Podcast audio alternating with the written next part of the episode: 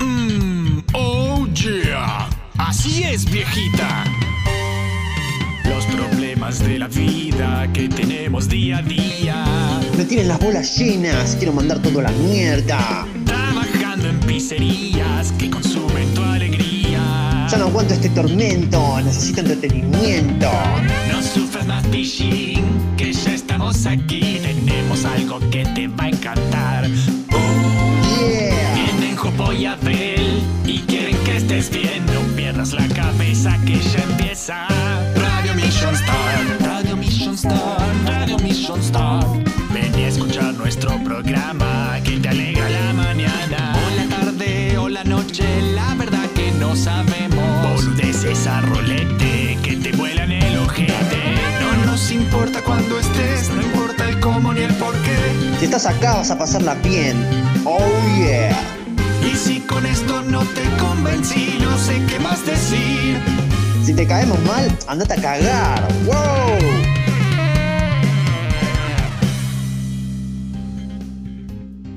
Bienvenidos a Radio Mission Start, el programa que enseña cosas que no sabías, a veces, a veces no, a veces hablamos de cosas que ya todo el mundo sabe y que no era necesario tampoco que sepas, pero nada, cuando las aprendes ya se te abre un mundo de posibilidades y ya van a ver a qué me refiero porque de algo parecido vamos a hablar hoy. Mi nombre es Jopo, el hombre que golpea la mesa y hoy me acompaña el corsario más temido de los mares informáticos, el paladín de la justicia videojueguil, el bigotudo más sensual del universo youtuber, mostachón en persona, el místico Ristein Pirate Gamer. ¿Qué tal amigos? Yo soy Risten Pirate Gamer y no soy la persona que golpea la mesa en esta ocasión. no, soy yo. Eh, ¿Cómo estás, Risten? ¿Qué, ¿Qué contás? ¿Qué es de tu vida? ¿En qué andás? Contale un poco hacia la gente. ¿En qué andás? Eh, yo ando en cuarentena, encerrado en mi casa. Sí, todo el mundo. Con- me imagino que todo, todo el mundo, menos la gente que tiene esa desdicha de vivir en Uruguay. Sí. Ah, Este. No, más, nada más que eso, no hay muchas notificaciones. Tipo, sigo colgando haciendo videos, como de costumbre. Sí, que ahora tendrías que tener más tiempo, pero bueno, no pasa. Em, no sé por qué no pasa. Porque me estoy mudando, viejo. Epa, hace mil años te estás mudando. Hace un mes me estoy mudando, chabón. Ah, bueno, no sabía. Pensé que era hace más tiempo. Capaz porque hace más tiempo me dijiste que te estabas que te querías mudar. Pero bueno. Nah, hace más tiempo que sí, porque me tengo me quiero mudar y me tengo que mudar, pero tipo el contrato ya se me acabó. Hoy. Tenés que con- Ah, bueno, Abel está en la misma que vos. Abel es, Sí. es- es- e igual te digo algo, con todo este ¿Qué? tema de la cuarentena se- no se supone que te, o sea, no te tendrían que poder echar. No, es que no me están echando, pero tipo me tengo que empezar a mover. Claro. Bueno, a Abel le está pasando algo parecido, así que si alguien de los oyentes, vos ya tenés un lugar, sí, pero Sí, si, sí. al- si alguien de los oyentes sabe de algún lugar en capital, eh, cerca de, cualquier transporte, para que Abel alquile, avisen porque tenemos un quilombo encima, la novia cambió de trabajo, estamos cambiando los horarios de grabación de nuevo y él se tiene que mudar, es un quilombo, a Abel le pasan todas, pero bueno, por eso Abel no está hoy, así que cuando ya me empiezan a decir, ay, ¿dónde está Abel? Y Abel se, está mudando y está trabajando. Así que banquen un poco, cálmense. Va a grabar más cosas Abel, pero van a, vamos a grabar cuando podamos. Así que no me hinchen los huevos. Yo, Jopo por mi lado, eh, nada nuevo. Estoy trabajando desde casita, muy cómodo, calentito. Estoy editando desde la comodidad de mi casa también, encerrado todo el día frente a dos grandes monitores que me destruyen la vista. Eh, me estoy quedando ciego. Me estoy quedando un poco sordo también, pero ese es el precio que hay que pagar cuando todo tu trabajo pasa por el monitor, cuando todo tu vicio y tu entretenimiento pasa por ahí también. Así que bueno, a la mierda, habrá que quedarse ciego y listo. Hoy vamos a hablar de algo maravilloso que nos preparó el señor Risten. Y, no estoy hablando de un plato de fideos con salsa, pero que también hace muy bien. Y si quieren eh, saber de eso o nada, él les contará. Pero Que yo les contaré que chabón que hago fideo con salsa, boludo. los mejores Ay, fideos con Fideo salsa. con salsa. Los Ah, mejores, los mejores fideos con salsa. Es increíble. Pero hoy vamos a hablar de otra cosa, no de cocina. A ver, va- vamos, vamos a hablar algo, algo que, que empieza con C, pero que no es cocina, es código. Código abierto, ¿sí? Eh, open source, ¿sí? Open source es el tema de hoy. La imagen que puse no tiene una mierda que ver porque no tenía qué imagen poner. Puse, puse una Lara Croft y de, y de foto. O sea, no, no. Eh, a ver, pero ¿sabes por qué puse a Lara Croft? Porque todo esto empezó por, por hablar de- del Open Lara. Bueno, en realidad todo esto empezó. Yo voy a contar la historia real. No, pero la historia, pero la historia real de por qué charlamos de esto o la historia real del La open source.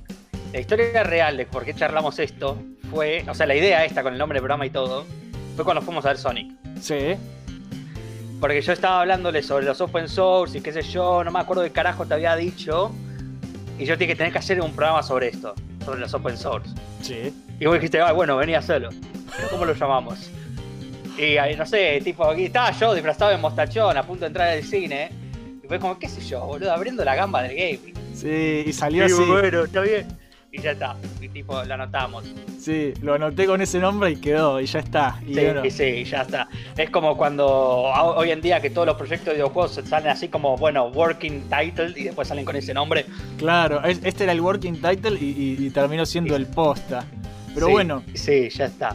¿Qué carajo es esto de, de open source? Básicamente, lo que yo tengo entendido es que es una especie de modelo de desarrollo de software, o sea, programitas, que son, que la idea es que sea de forma libre, ¿sí? que se basa en, en la- en compartir, colaboración abierta, el que quiera aportar aporta lo que quiere y por lo tanto también suele ser gratuito, ¿sí? todo esto de open source. Tiene todo que ver con el estilo de vida, este que promueve justamente nuestro amigo Pirata aquí presente, que si quieren escuchar el programa anterior de la gran aventura pirata, donde él amablemente viaja por, por el planeta hackeando Claro. consolas, eh, lo pueden hacer porque es muy Soy, gracioso. boludo, papá, pues soy Papá Noel, pero te pirateo consola, boludo. Tipo, Claro. pones un par de galletitas y leche y de repente te la 3DS flasheada. Sí. Dale, ¿Qué te pasa? Sí, es- eh, bueno, vos te, te- te reís, pero es así. En, en- a mis, en mis ojos es así, al menos. Pero bueno, hoy, ahora vamos a hablar de eso. ¿sí? En un ratito Dale. comenzamos con el programa. Pero antes vamos a escuchar muy, muy, muy rápidamente un par de anuncios publicitarios de nuestros amigos que también crean contenido en sus propios canales de YouTube, Twitch o lo que sea. Y cuando vos quieras, Risten, vos podés mandarme tu audio también, porque vos no, nunca me mandaste un carajo. Así que Eh, no sabía que estabas también para YouTube. Si no, te hubiera mandado. Pensé que era para sí, podcast. sí, Shingo puso para, para YouTube también, dice Shingo, y bueno, está el de Shingo, y ya está, si Shingo hizo uno, cualquiera puede hacer lo que quiera, mientras sean creadores de contenido, no me pongas, eh, eh, viste, no sé, ay, sí, yo hago estampados, Eh, pobre Tito, el patá patito que me había pasado un audio de estampados, pero no importa. Eh, Pedro. ¿Qué? Títulos. Sí, sí, sí, eh, vamos a escuchar lo- los anuncios y, y arrancamos con el programa. ¿Alguna vez pensaste qué pasaría si mezclaras el estilo del Angry Video Game Nerd?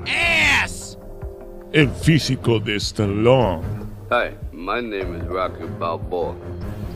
Y el bigote de Don Ramón. El resultado es Shingo.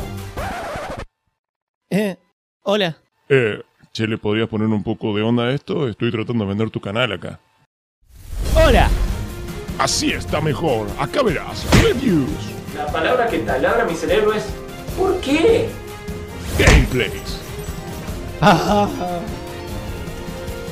podcast. no, no lo hizo más y es excelente, boludo. Es muy buen manga, o sea, es como si te gustó Slam Dunk, te va a volar la peluca real. y muchas cosas más. Suscríbete a Shingoblog y prepárate a disfrutar.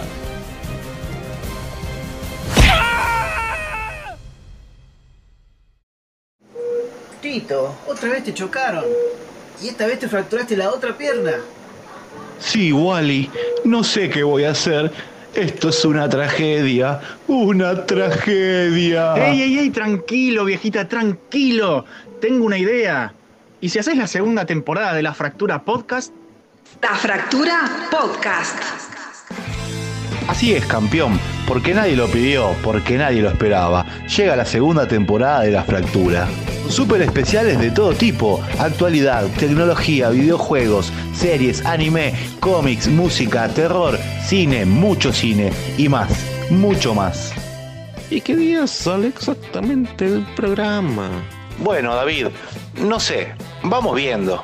Buscanos en YouTube, Spotify, Anchor y varias plataformas más que no recuerdo. También estamos en Facebook, esa red social para viejitos. La Fractura Podcast, segunda temporada. ¿Te lo vas a perder? Mission Start, Mission Start.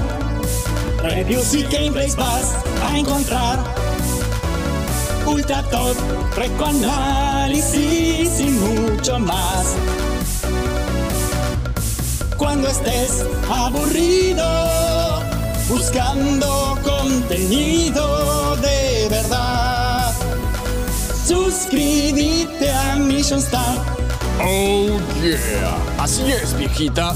Búscanos en YouTube como Mission Start y disfruta de todos los programas que Jopo y Abel hacen para vos. Mission Start.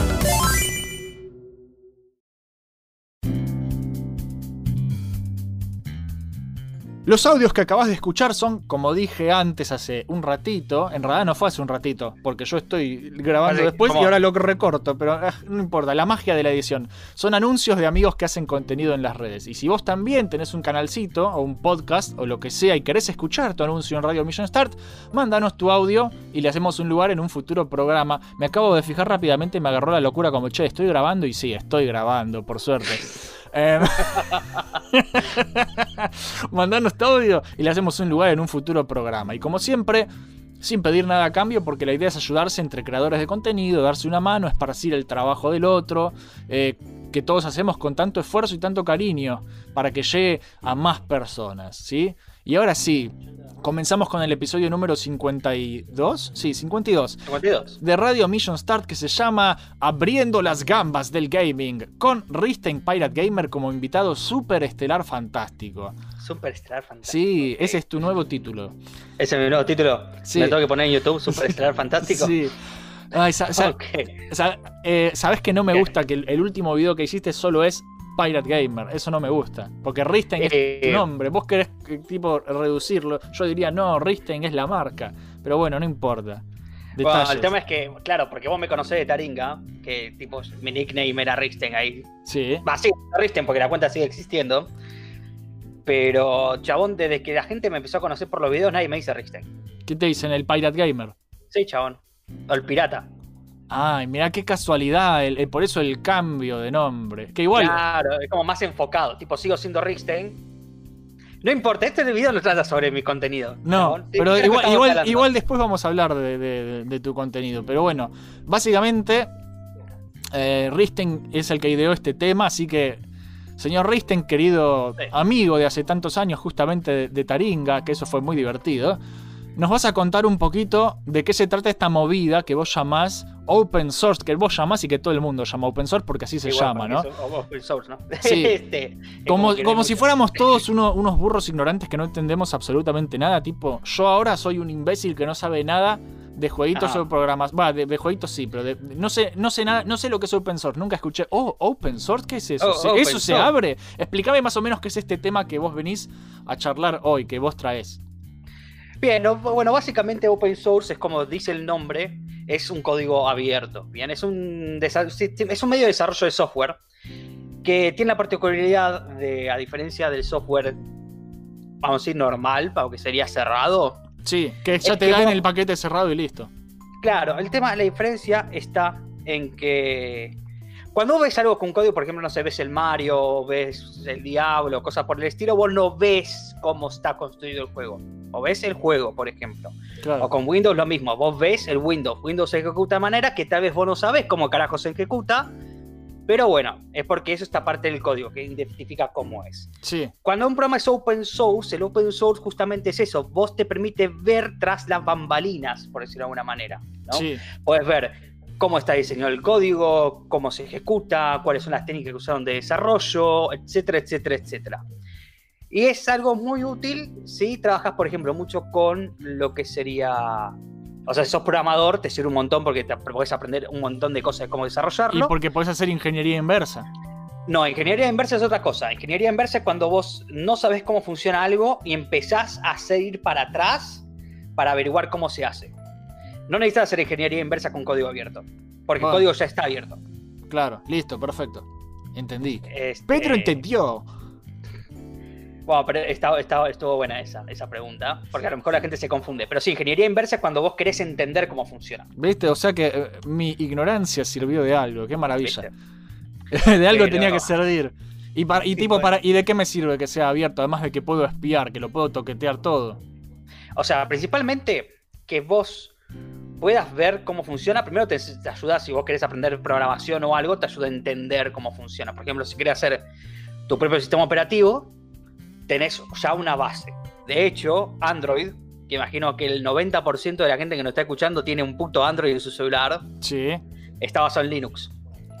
Bueno, ah, sa- sabes que es muy gracioso porque eh, cuando vos tenés el, el sistema de Android en el teléfono, te pide la cuenta de Google, porque es de Google, y, y entonces yo le eh, yo a los clientes en el trabajo le digo, páseme su mail. No, no, no sé, no tengo mail. Y yo le digo, señor, ¿usted tiene Android en el teléfono? Sí, y bueno, entonces tiene mail. Fíjese, y le tengo que indicar cómo es, y, y le termino enseñando a usar el, el mail, básicamente, para Wow. mandarles un mail, pero la gente no sabe que tiene mail. Pero bueno, sí. Es re normal eso. Pero bueno, ahora el tema es así. Tipo, el código abierto te da como un puntapié en el sentido de programación. Sí. Y después está el tema de los juegos. Porque hay juegos que son open source y hay juegos que termin que son. No, o sea, hay juegos que son open source y hay juegos que terminan siendo open source. Claro. Que Eh, tipo, tipo, lo- los hacen, los desarrolladores liberan el código y cosas así. Sí, o sea, hay una escena que es, por ejemplo, que los desarrolladores hacen las cosas ya open source, en el sentido que vos podés ver cómo es el juego, pero son algo que yo, no tiene nombre oficial, pero es algo que yo llamo indie extremo. Ahora, ¿por qué carajo es indie extremo? Es porque vos decís indie y lo primero que se te ocurre por la mente es Shovel Knight, Sí, que lo ves hasta en la sopa. sí. El rey de los indies. Claro, pero vos ves un indie extremo y es un indie que tipo conoce entre gatos locos porque lo diseñó un chabón eh, en su tiempo libre y tiene tipo el open source en GitHub, por ejemplo. Sí. Y tipo, no sé, el chabón a lo mejor lo único que hace es saltar y atacar con una espadita. No importa, porque son proyectos personales que hace uno para eh, practicar, por ejemplo. Este, y esos son como, yo los llamo indies extremos, porque son como super indies en los cuales comparten un foro, pero olvídate que eso llega a Steam o a cualquier otro lugar. No, como mucho a Itch.io. Como mucho, Itch.io. Itch.io es una excelente plataforma para los indies y a la gente le gusta los indies como el General Pedrón acá. Sí. Itch.io es una excelente plataforma porque ahí no hay filtros. Tipo, ahí pasa la mierda que sea, pasa y encontrás mierda putrefacta que lanza olor cuando la abrís, como cosas que están re piolas. Sí, hay de todo un poco, es verdad eso. Es, es como muy amplio el panorama. Sí, sí, es completamente, es muy, muy, muy independiente. Y muchas cosas gratis, porque al ser eh, también open source, eh, es como que tiene que ver, ¿no? Que, que- No que- es todo open source en. Itch.io no, no es todo open source, pero yo ya sé, no digo eso, digo que cuando es open source suele ser gratuito. No, tampoco. ¿No? ¿Tampoco? No, no, no. Bueno, entonces eh, me, No, me no, ahorro, la, me ahorro de la burrada entonces. Ahora voy a explicar que esto lo quería tocar más adelante, pero con el tema legal. O sea, que, open- que algo sea open source significa que sea gratis. Y que algo sea open source significa que sea derecho tuyo usarlo, manipularlo o hacerla tu puta el código. Claro, est- está- entramos en otro terreno que es el del el copyright. Claro. O sea, vos podés usar un proyecto open source eh, mediante el Creative Commons, que es un tipo de copyright. Sí. que justamente, como dice el nombre, es para uso común creativo. Ahora, vos cuando usás eso, vos no podés usarlo comercialmente. Bien, vos no podés usar un proyecto open source de forma comercial, Sí. básicamente. Este, y también hay casos, como por ejemplo, bueno, ahora quiero, voy a entrar ya de puntapié con uno de los juegos más famosos, que es open source de 1998, que lo abrieron después el código, Sí. que es Doom. Sí, el Doom. Doom es open source de 1998, desde que eh, y de software lo hizo open source, dio el código abierto, pero el, el source no incluye assets, Claro. por ejemplo. O sea, si vos podés compilar tu propio código, compilar tu propio motor, pero vos le tenés que agregar los assets de Doom para funcionar. Sí.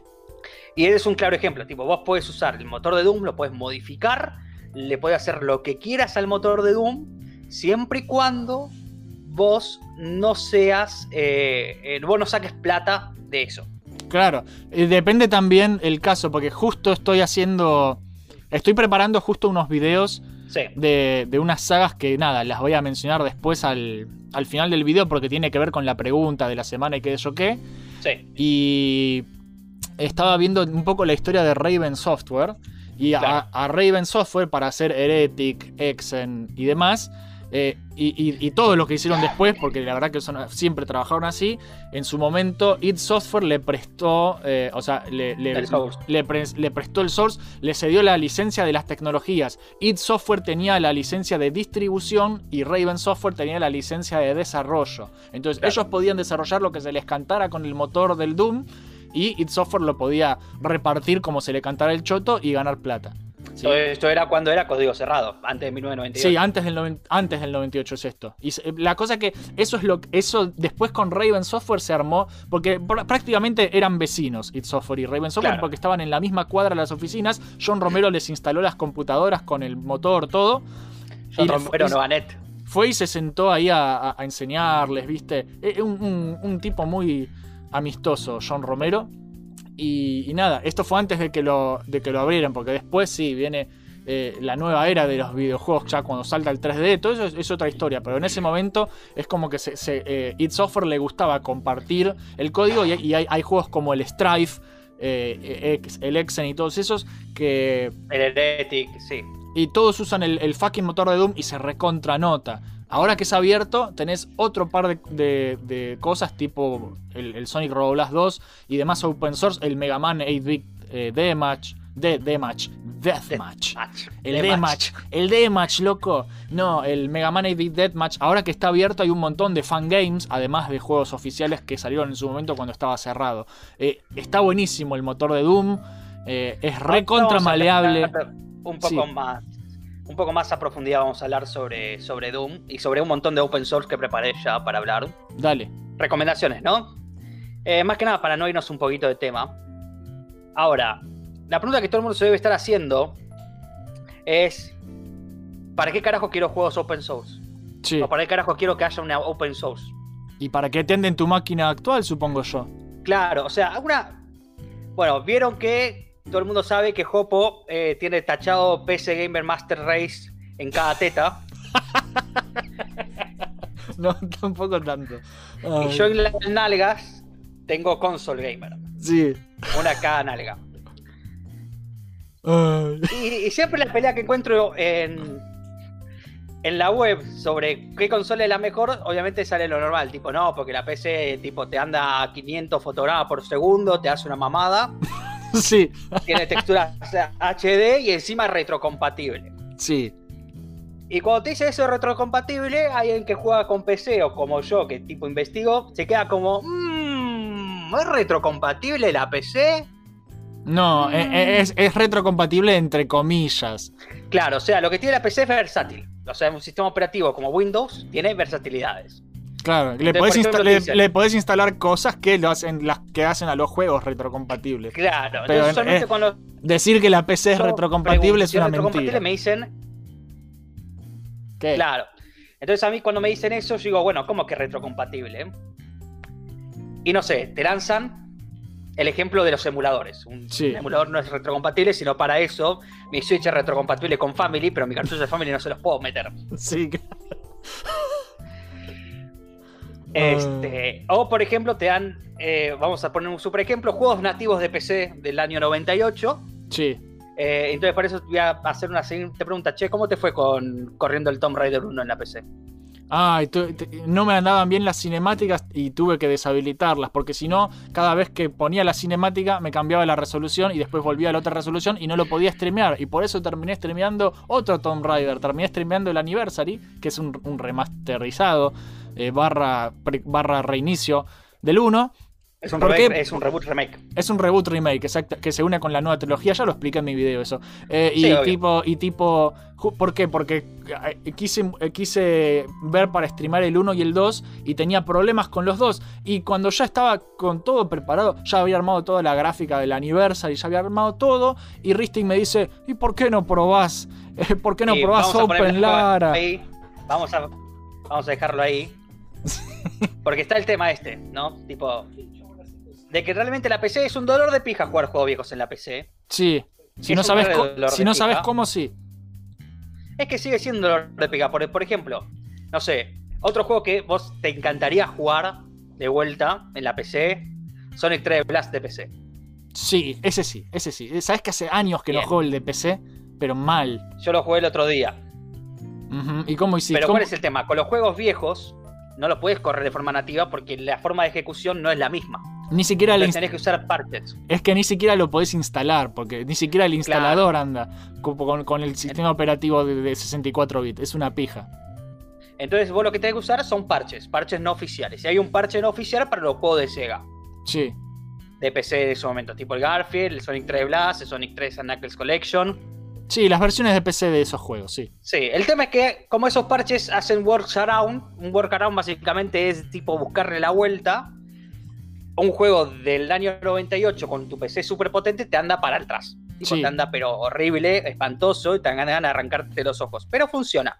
Sí, lo cual es bastante simple. Entonces, ¿qué es lo que pasa? Cuando un proyecto es open source como el Doom, o hay algo llamado Open Source Reimplementation, que son proyectos fans que intentan portear juegos viejos a un sistema de open source, justamente nos da un montón de posibilidades con estos juegos viejos. sí, Que justamente lo que aumenta son las, capa- eh, las compatibilidades. Porque, bueno, los juegos viejos pierden soporte, eh, porque no se pueden correr en sistemas modernos, como acabamos de decir, y necesitan los parches que acabamos de decir.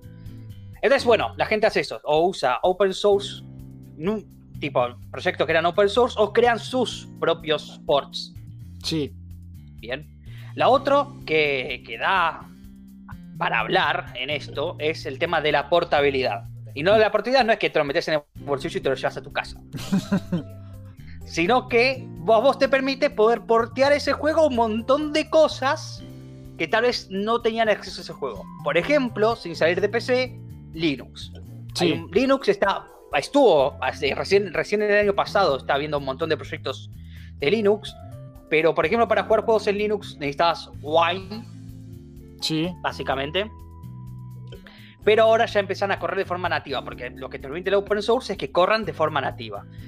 Y sin irse, bueno, como dije, sin irse más lejos, eh, sistemas operativos basados en Linux, o por ejemplo, si tenés consolas modificadas por izquierda, sí, o sea, lo que haces vos. podés, con lo que hago yo, podés también tener proyectos portables en esa consola. Voy a por- dar unos ejemplos que tengo yo Sí, en mi Switch. es por eso vos pudiste Tengo- jugar en la Switch al Sonic Roblas 2, ¿no? Claro, yo tengo el Sonic Roblox 2, lo tengo en la Switch, tengo el Morrowind, el del Scroll 3, Morrowind, eh, lo tengo en la Switch, el Half-Life lo jugué en la Switch, el Quake lo jugué en la Switch, Doom ya salió oficialmente, pero antes que saliera oficialmente yo ya lo estaba jugando en la Switch. Sí. Este. Así hay un montón de ejemplos. Pero bueno, obviamente todo eso requiere de programación y a veces es muy fácil o a veces se complica un poco. Sí. Bien, también te permite mantener actualizado el juego porque a veces los juegos, viste, se vuelven re viejos. Por ejemplo, vamos a dar de vuelta el ejemplo Doom. Doom va a ser nuestra puta en estos ejemplos. Doom es el ejemplo perfecto. Doom es el ejemplo perfecto porque es un juego que todo el mundo jugó y estoy seguro que todo el mundo jugó, inclusive usando un open source sin saber que era un open source. Posiblemente. Este, con una- un motor fan. Este, pero oh, Doom es un clásico. Tipo, Doom lo jugás y si lo jugás como viene, eh, agarrás y decís, bueno, ¿para qué carajo voy a estar jugando Doom en lugar de, no sé, jugar el Half-Life, que es más moderno? Tipo, el Half- Half- Half-Life y el Quake ya son más corte moderno en cómo se juega. Sí, Más el Half-Life.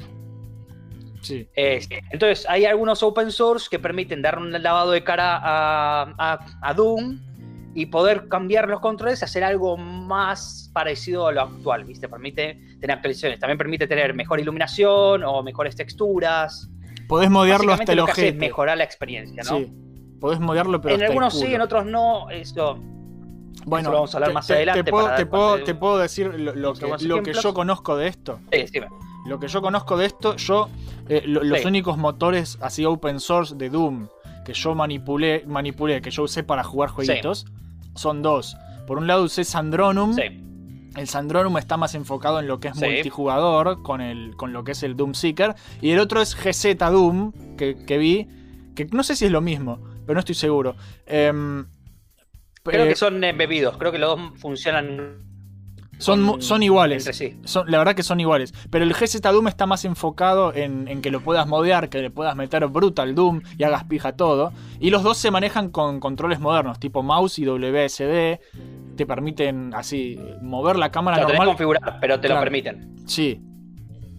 Esos son los que conozco yo de Doom y son los que uso. Y los que usé hace poco que para, para jugar al, al Exen con, con Pablito, Santiago y, y alguien más. No me acuerdo quién más. Pero estábamos jugando. más, es- ese, ese pobre chabón. no fui yo, eso seguro. Ah, mi hermano Fran, boludo. El pobre. El... Ah, sí, encima te olvidaste del chabón que te hizo la música, boludo. Sos un campeón, boludo. Pero, pero la así, cosa es así, que, así le pegás al chabón. es que, boludo, mirá, eh, yo hace poco lo instalé de nuevo en Steam. Y en Steam corre, es la versión básica con el 2box. Y entonces lo puse y estaba en 640 Claro. por 480, moviéndome con las flechitas, se veía horrible. Y dije, qué divertido, pero la verdad que lo jugué 15 minutos y dije, che, yo puedo, esto- puedo correrlo con Sandronum, porque Exen tiene los WAD, que es la misma estructura de archivos.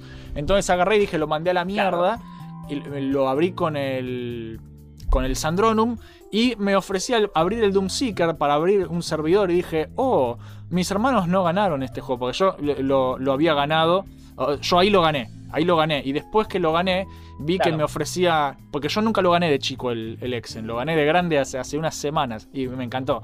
Y Bien. tipo, Eh, dije, dije, ahora se se- enseguida lo gané. Ya está, lo ganaste, lo entendimos. Bueno, lo gané, triunfé, está buenísimo. Y la cosa es que dije, che, esto mi- mis hermanos no lo ganaron, porque tu- eh, ellos, igual que yo, se perdieron en el primer nivel, porque es un puto laberinto. Entonces fue tipo, les voy a, ahora los Sí, puedo... voltero. Sí, es revueltero, porque eso es, es un HUD, es mundo abierto, no es abierto, pero son, se llama los siete portales, sí. o sea, es una pija. Em, está buenísimo igual, jueguenlo. Ya van a ver un video de eso. Eh, ¿Qué iba a decir? Em, les dije de jugarlo. Lo ganaste. Les dije de lo gané y me gustó tanto que les dije de. Porque es, es un Dark Souls. Hace poco vi justo un video de G-Man Lives, que es un youtuber copado, y dijo: el, el Exen es el Dark Souls de los FPS antes de que Dark Souls existiera. Y tiene razón, es, un po- es, es una onda así.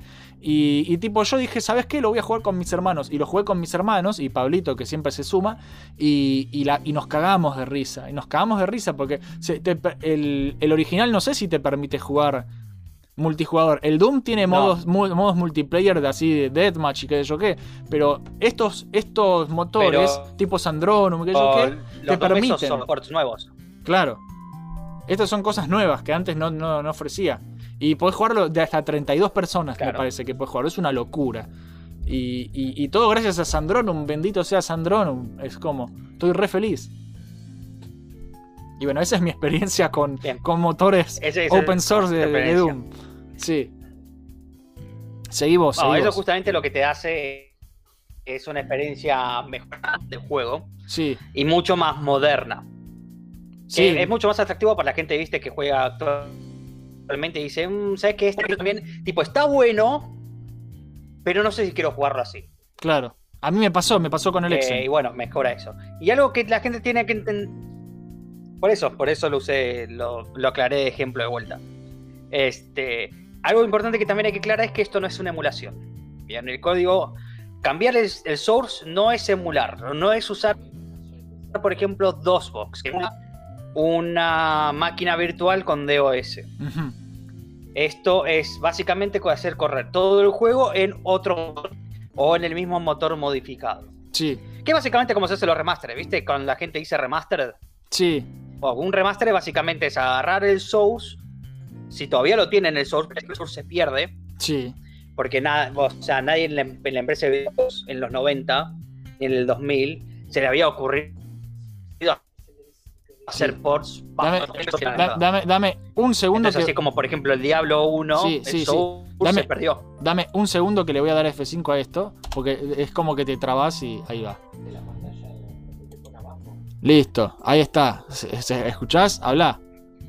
Sí, te escucho. ¿Qué pasa? No, que le di F5 porque estabas como que se trababa y después de repente salía todo junto el audio y era como, ¿qué? ¿Qué dijo? No, ¿qué- No, pero está bien. No, nada, eh, venía, se escuchó todo. ¿Cómo? Se escuchó todo, así que no pasa nada. Ah, bien, bien, perfecto. Este.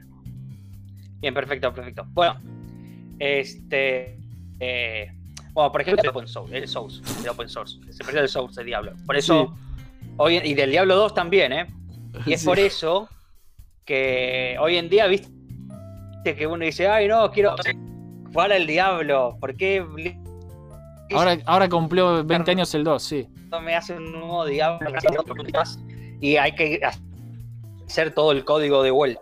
Sí, escuchame una Fuiste cosa. un robot para Ah, de mi ah, lado. An- bueno, dale vos F5 al, dale, dale vos F5 porque está tipo. hermoso. Dale vos. F, dale vos F5 al, al Jitsi. Ah, qué maravilla. La tecnología nos traiciona. Bien, ahí entraste. A ver, habla. ahora. ¿Me escuchás bien? Sí, te escucho bien, ahora estoy verde, boludo. ¿Qué onda? Y no sé, mejor, ahora esto es verde, ahora está todo perfecto, como debe ser. Sí, sí. Bueno, este, tengo que repetir lo que dije. Sí, por favor. Bueno, entonces estaba en la parte del diablo. Este, el tema con el diablo es que Diablo, o sea, la gente de Blizzard perdió el source de Diablo. Volvía Sí. rojo. Aquí un cacho. Voy a ver si puedo mejorar algo. Bueno, sí, no hay problema. El open source. ¿De Meté- qué, me- de qué estamos hablando? No con Chrome. Con Chrome lo voy a cerrar. ¿Seguro? Sí, estoy hablando con, con Edge.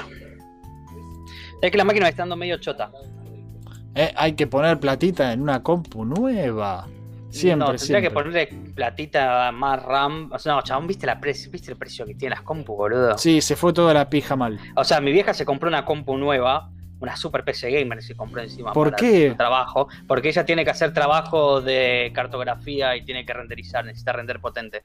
Sí. Este, y nada, boludo, salió como 200 mil pesos. Ay, la zamputa, no me digas eso, yo estoy viendo de armar una. No, tipo, la, la posta, chabón, es que no armes una, tipo, va a mejorar la tuya. Eh, mi, mi madre ya no se la banca tanto. Es complicado. Wow, chabón, pero tipo, creo que por lo menos para zafar tenés que armar sobre la tuya. Yo le voy a tener, voy a tener que armar sobre la mía. Lo que te tengo que hacer es cambiarle la placa de video. Sí, la verdadera tragedia es que no hay más papas de tubo. Esa es la verdadera tragedia Ah. de hoy. Yo tengo unas leyes de jamón serrano.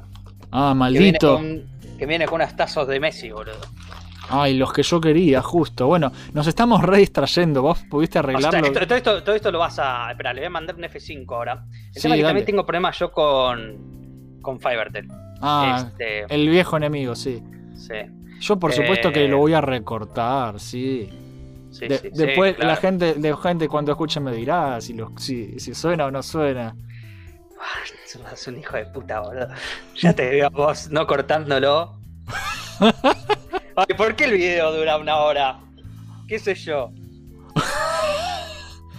Ah, Ah, chabón. O sea, que el tipo estaba viendo el coso de GTA y dije, con razón dura una hora este video, boludo. La forma de irte por las ramas en ese video son increíbles. bueno, pues me copé y a la gente le, le gustó dentro de todo. ¿eh?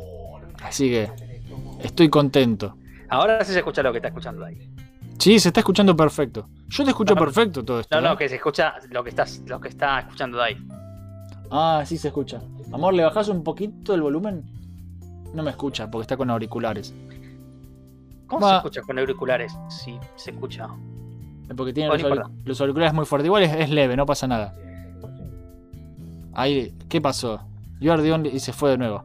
Ahí le diste, le diste F5 de nuevo.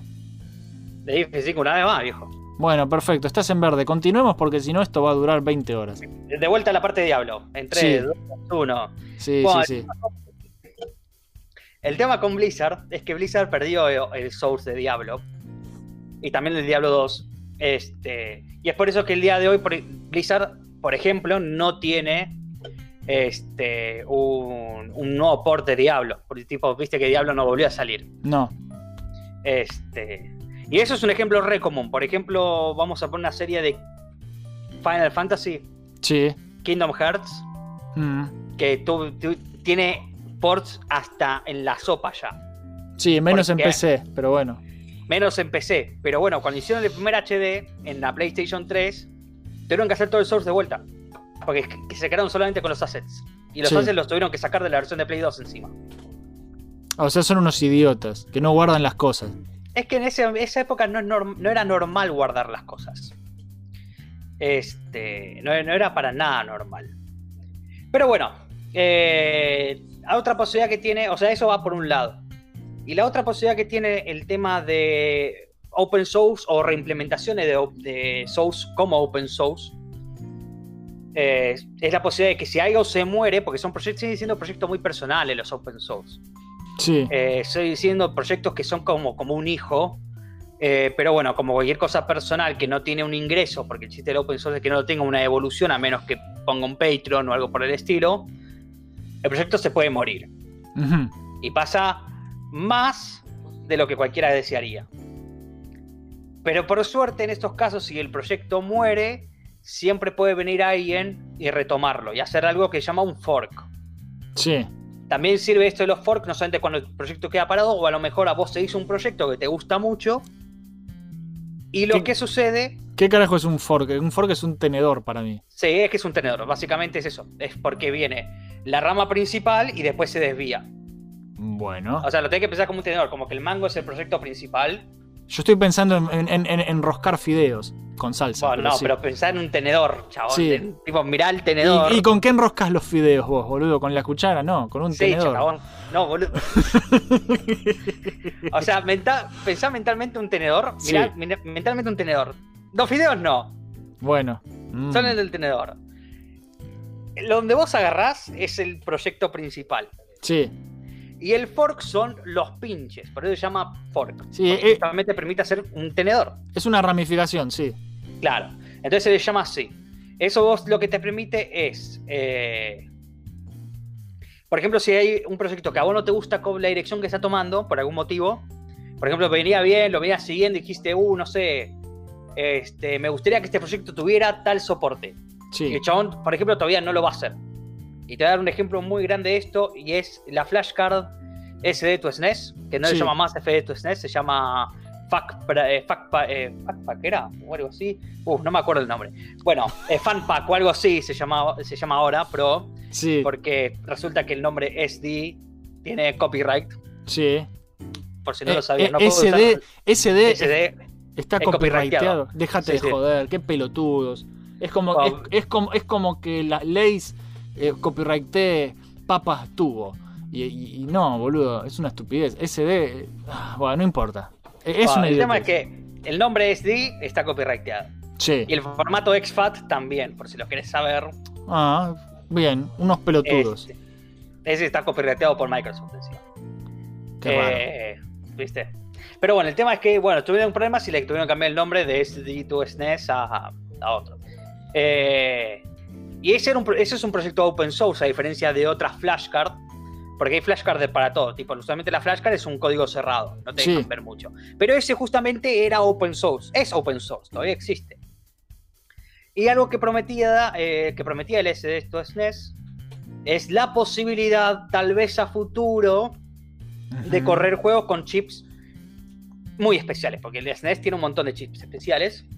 Entonces, por ejemplo, pre- prometía que tal vez a futuro iba a poder correr Star Fox. Sí. Pero esto lo venían prometiendo de que salió. Fue como, sí, nos da la capacidad, pero no estamos seguros si va a correr Star Fox porque los chips a lo mejor son viejos, qué sé yo, qué sé yo. Un día se levantó un chabón que vino, estaba medio cruzado y dijo, vieja, quiero jugar a Star Fox con mi esto SNES. Se puso a codear y le dio soporte al Star Fox. Le dio soporte al Super FX. Un genio. Claro, y eso ya hizo un boom, porque le empezó a hacer el soporte a Super FX, primero corrió más o menos, después empezó a correr bien, después le dio soporte a los otros chips especiales como el SA1, que es el que permite jugar al Super Mario RPG. Sí. Y entonces ahora es como que es una flashcard recompleta, tipo, lo único que le faltaba ya está gracias a que un chabón se levantó y decidió hacer ese fork. Y eso también le permite al chabón principal haber tomado lo que, el progreso que hizo el tipo, darle obviamente eh, la colaboración adecuada, porque sigue siendo bajo la propiedad de, Common, de, de oh, Creative Commons, Sí. y lo publicó en el- la rami- ramificación principal. Lo publicó. Sí. Claro, entonces es como que ahora cualquiera que se baje el original ya tiene las cosas que estaban en el fork. Que era el soporte a, a los chips especiales, a más chips especiales. Eh, bueno, eso es básicamente eh, las cosas positivas que puede tener un proyecto open source. No sé si está entendiendo lo que quiero decir. Yo sí lo estoy entendiendo y creo que dentro de todo el público también lo está entendiendo. Espero que lo esté entendiendo. Igual yo creo que la explicación que diste es bastante básica y, o sea, no te metiste en- en- con términos demasiado complejos. No, obvio. No voy a estar metiéndome en muchos términos. Igual creo que si usás más ejemplos es más fácil de entender. Sí, sí, o sea, el chiste de usar más ejemplos y ver si a lo mejor a lo mejor a la gente le va, eh, le va a prender la lamparita, más cuando llega el momento de destacar algunos open source para que puedan probar. Eh, antes quiero hablar sobre los orígenes de los open source, que esto ya lo hablé antes, pero son dos orígenes muy, muy puntuales. El Sí. primero es el que dije antes, que es el código liberado. Ujú. Cuando se llama, ¿qué se llama un código liberado? Obviamente un código liberado es cuando agarran los Los developers posta, sí. Los developers, o tal vez ni siquiera los developers, a lo mejor es la empresa que tiene el código, y lo libera al público, como un open source. Por ejemplo, el Doom. Sí, Un ejemplo más actual, el VVVVV, sí, también. que con Para, el décimo aniversario el chabón lo hizo open source. para que la gente haga sus propios niveles. Bueno, eh, en su momento Jordan Mechner, que es el dueño del, del código de Prince of Persia original, lo liberó también en su Bueno. momento. El de Apple II, eh, no, no el de DOS, eh, ojo. Pero Sigue siendo el original, con, con eso ya puede- se puede trabajar un montón igual.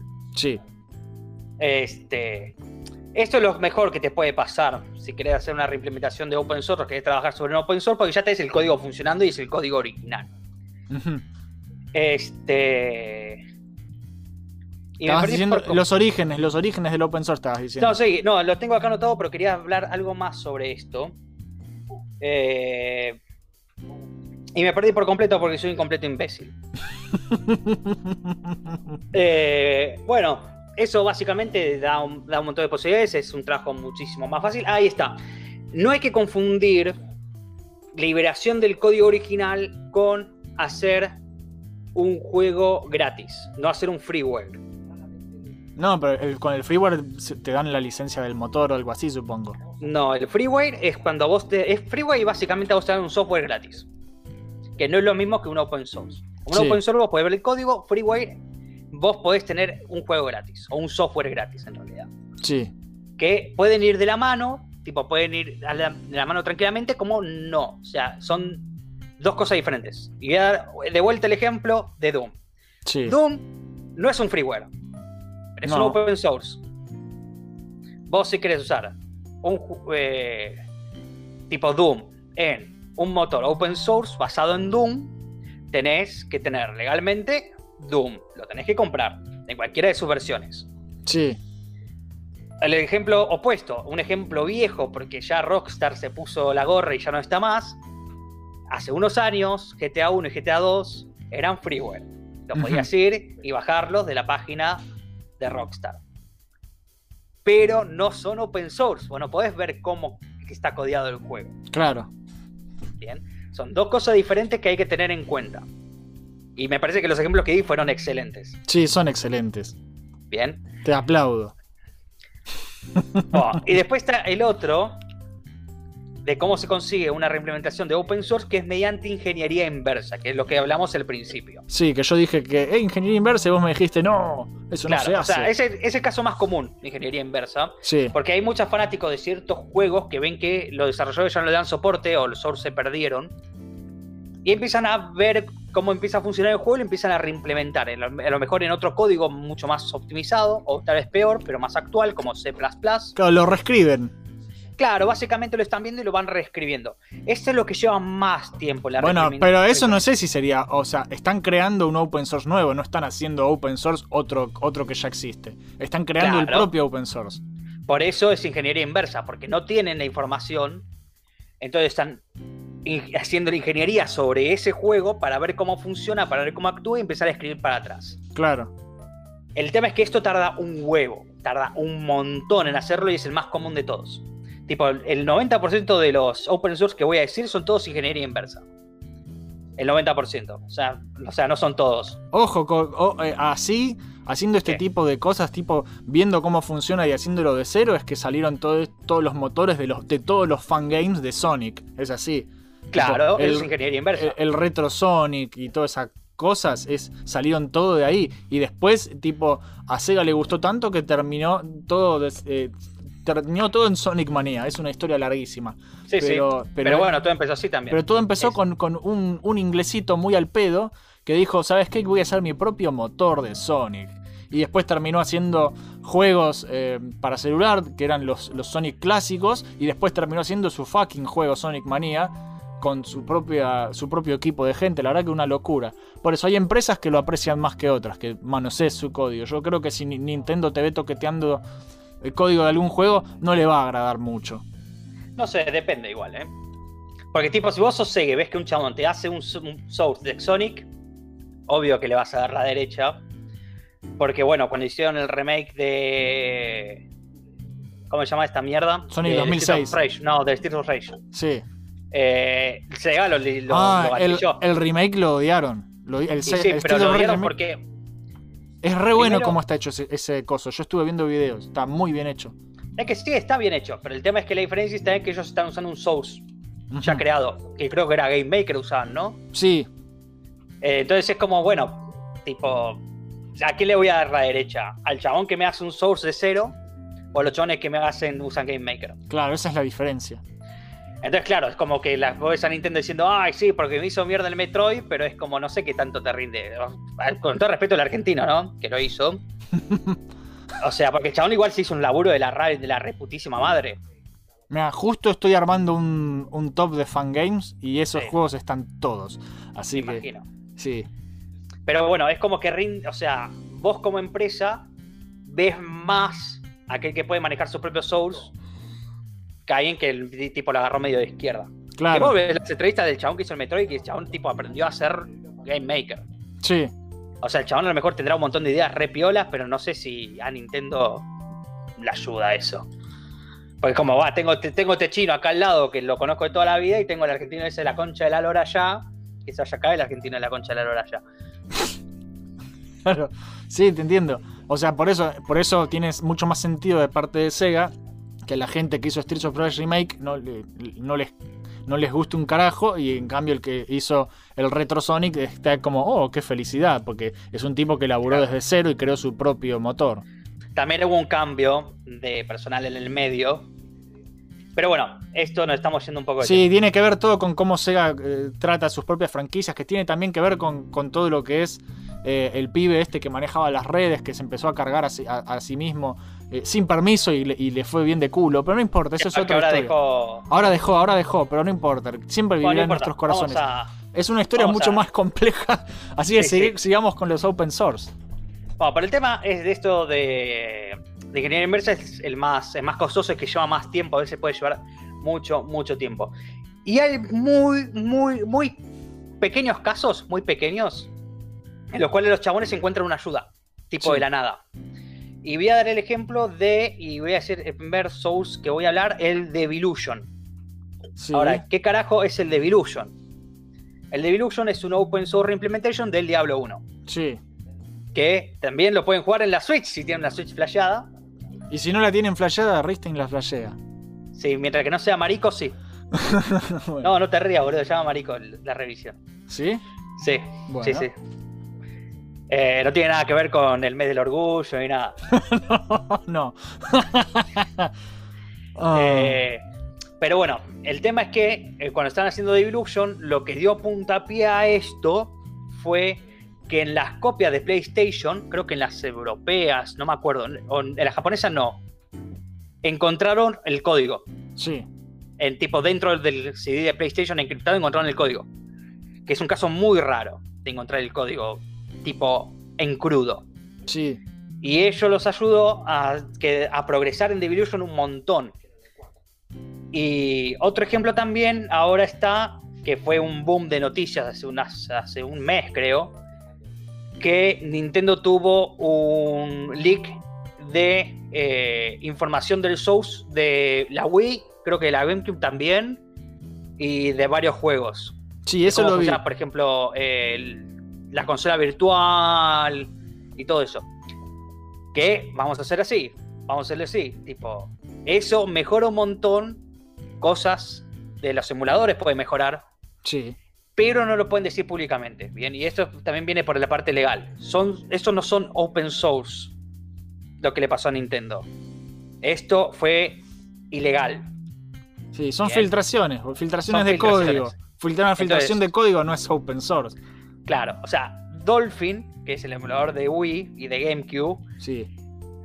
¿puede usar estos códigos? Y de Wii U también, No. ¿no? Eh, ¿eh? De Wii U también me parece. No, de Wii U creo que no.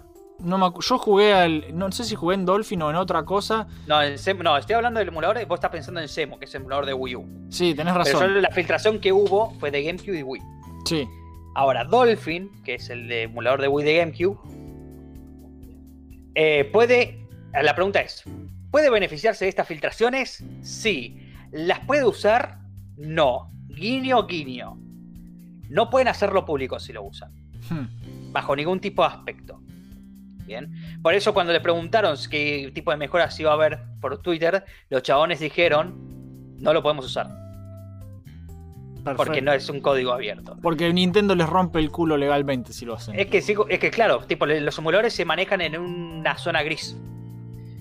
Por eso, viste que en algunos emuladores te piden, por ejemplo, no sé, el de PlayStation, bueno, si querés correr los juegos tenés que poner la BIOS. Sí, Pero no te dicen cómo conseguir la BIOS, porque la BIOS, la BIOS es ilegal.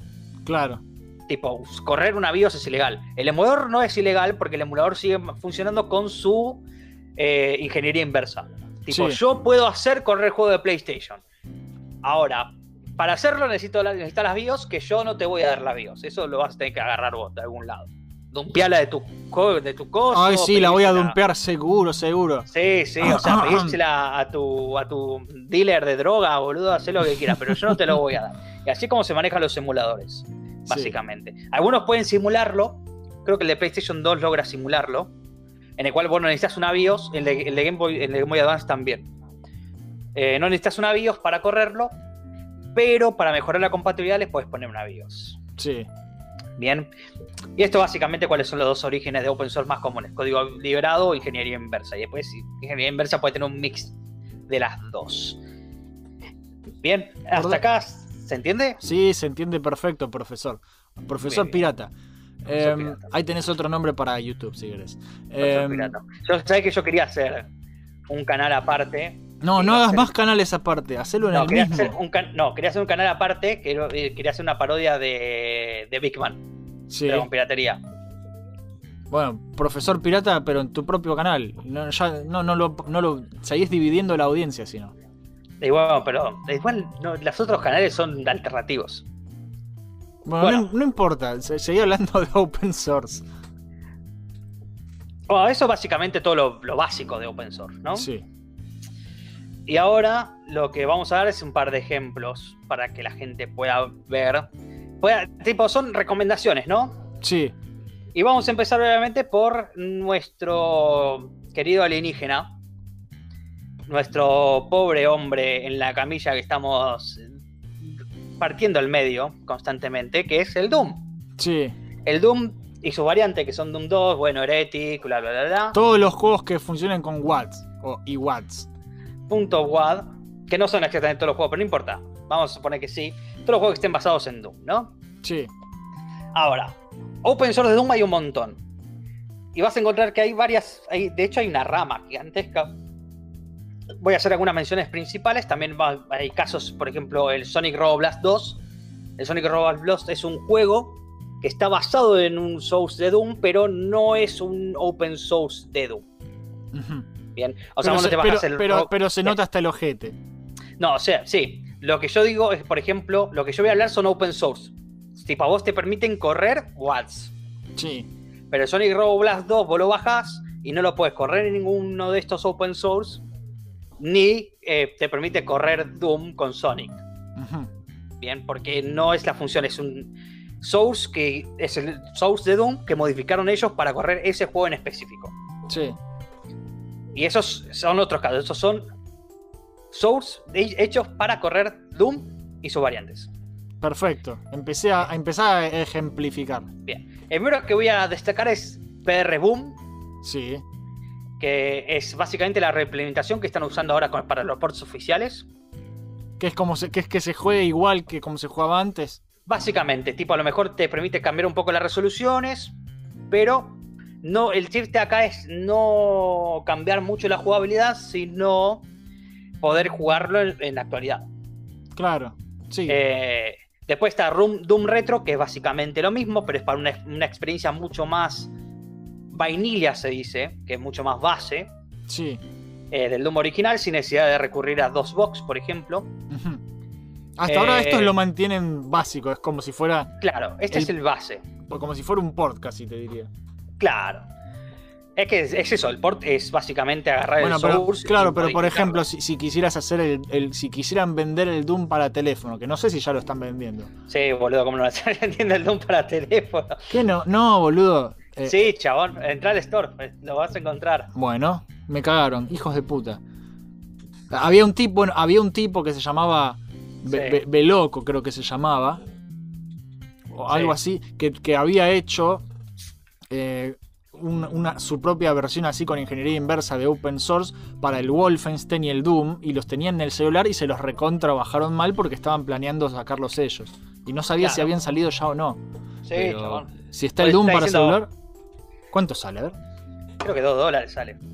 chorros. Eso tendría que estar un dólar. Bueno, no importa, se- seguí contando los. gratis, chabón. Sí. Bueno, eh, después está Chocolate Doom. eh, Acá ya vamos a subiendo un escalón. Chocolate Doom lleva su nombre. Porque justamente es, es una experiencia un poquito más sabrosa que el vainilla.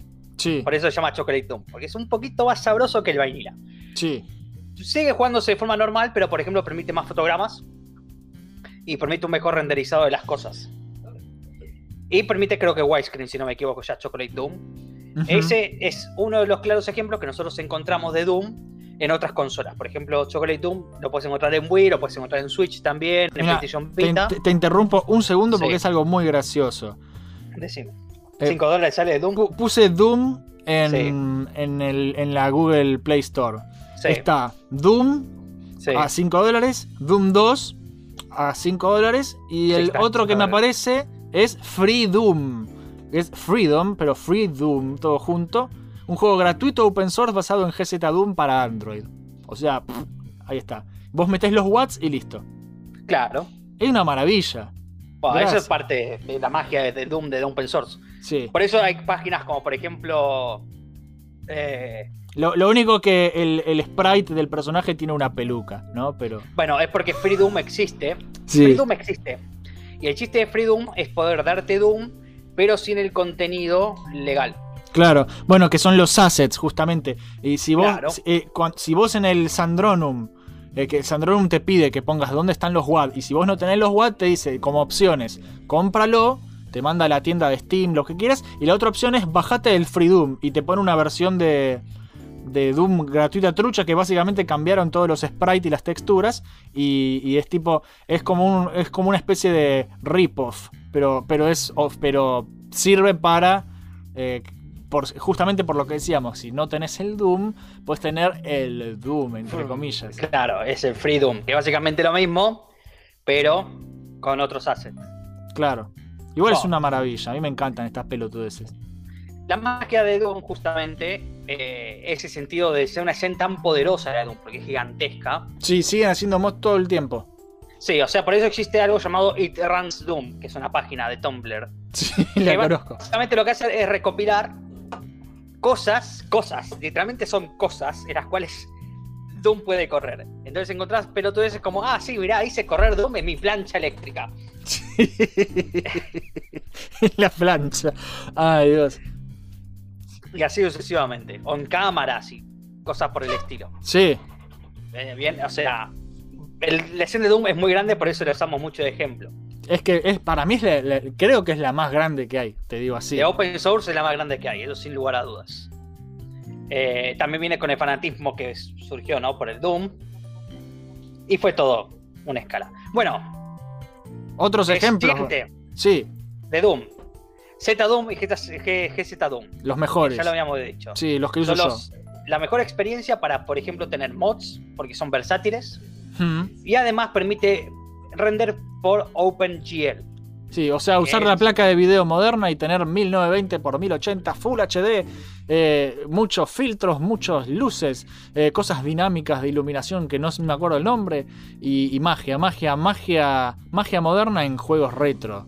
Así que Claro. eso a mí me encanta. Y les podés Obviamente- cambiar las texturitas y toda esa mierda también. Obviamente eso requiere mucha más máquina que el resto, pero es una experiencia mucho más renovada y mucho más actual. Sí. Y si querés irte un poco más allá, el siguiente Soulsport es Doomsday, Sí. que no sé si lo conocías, Doomsday. No, Doomsday no lo conozco. A mí Bueno, Doomsday Doomsday- es muy Doomsday- yo me, decís Doomsday y pienso en, en el final del Sonic and Knuckles. Sí, yo también. O en, o en el caso de Abel, imagino que pensaré en Superman. Sí.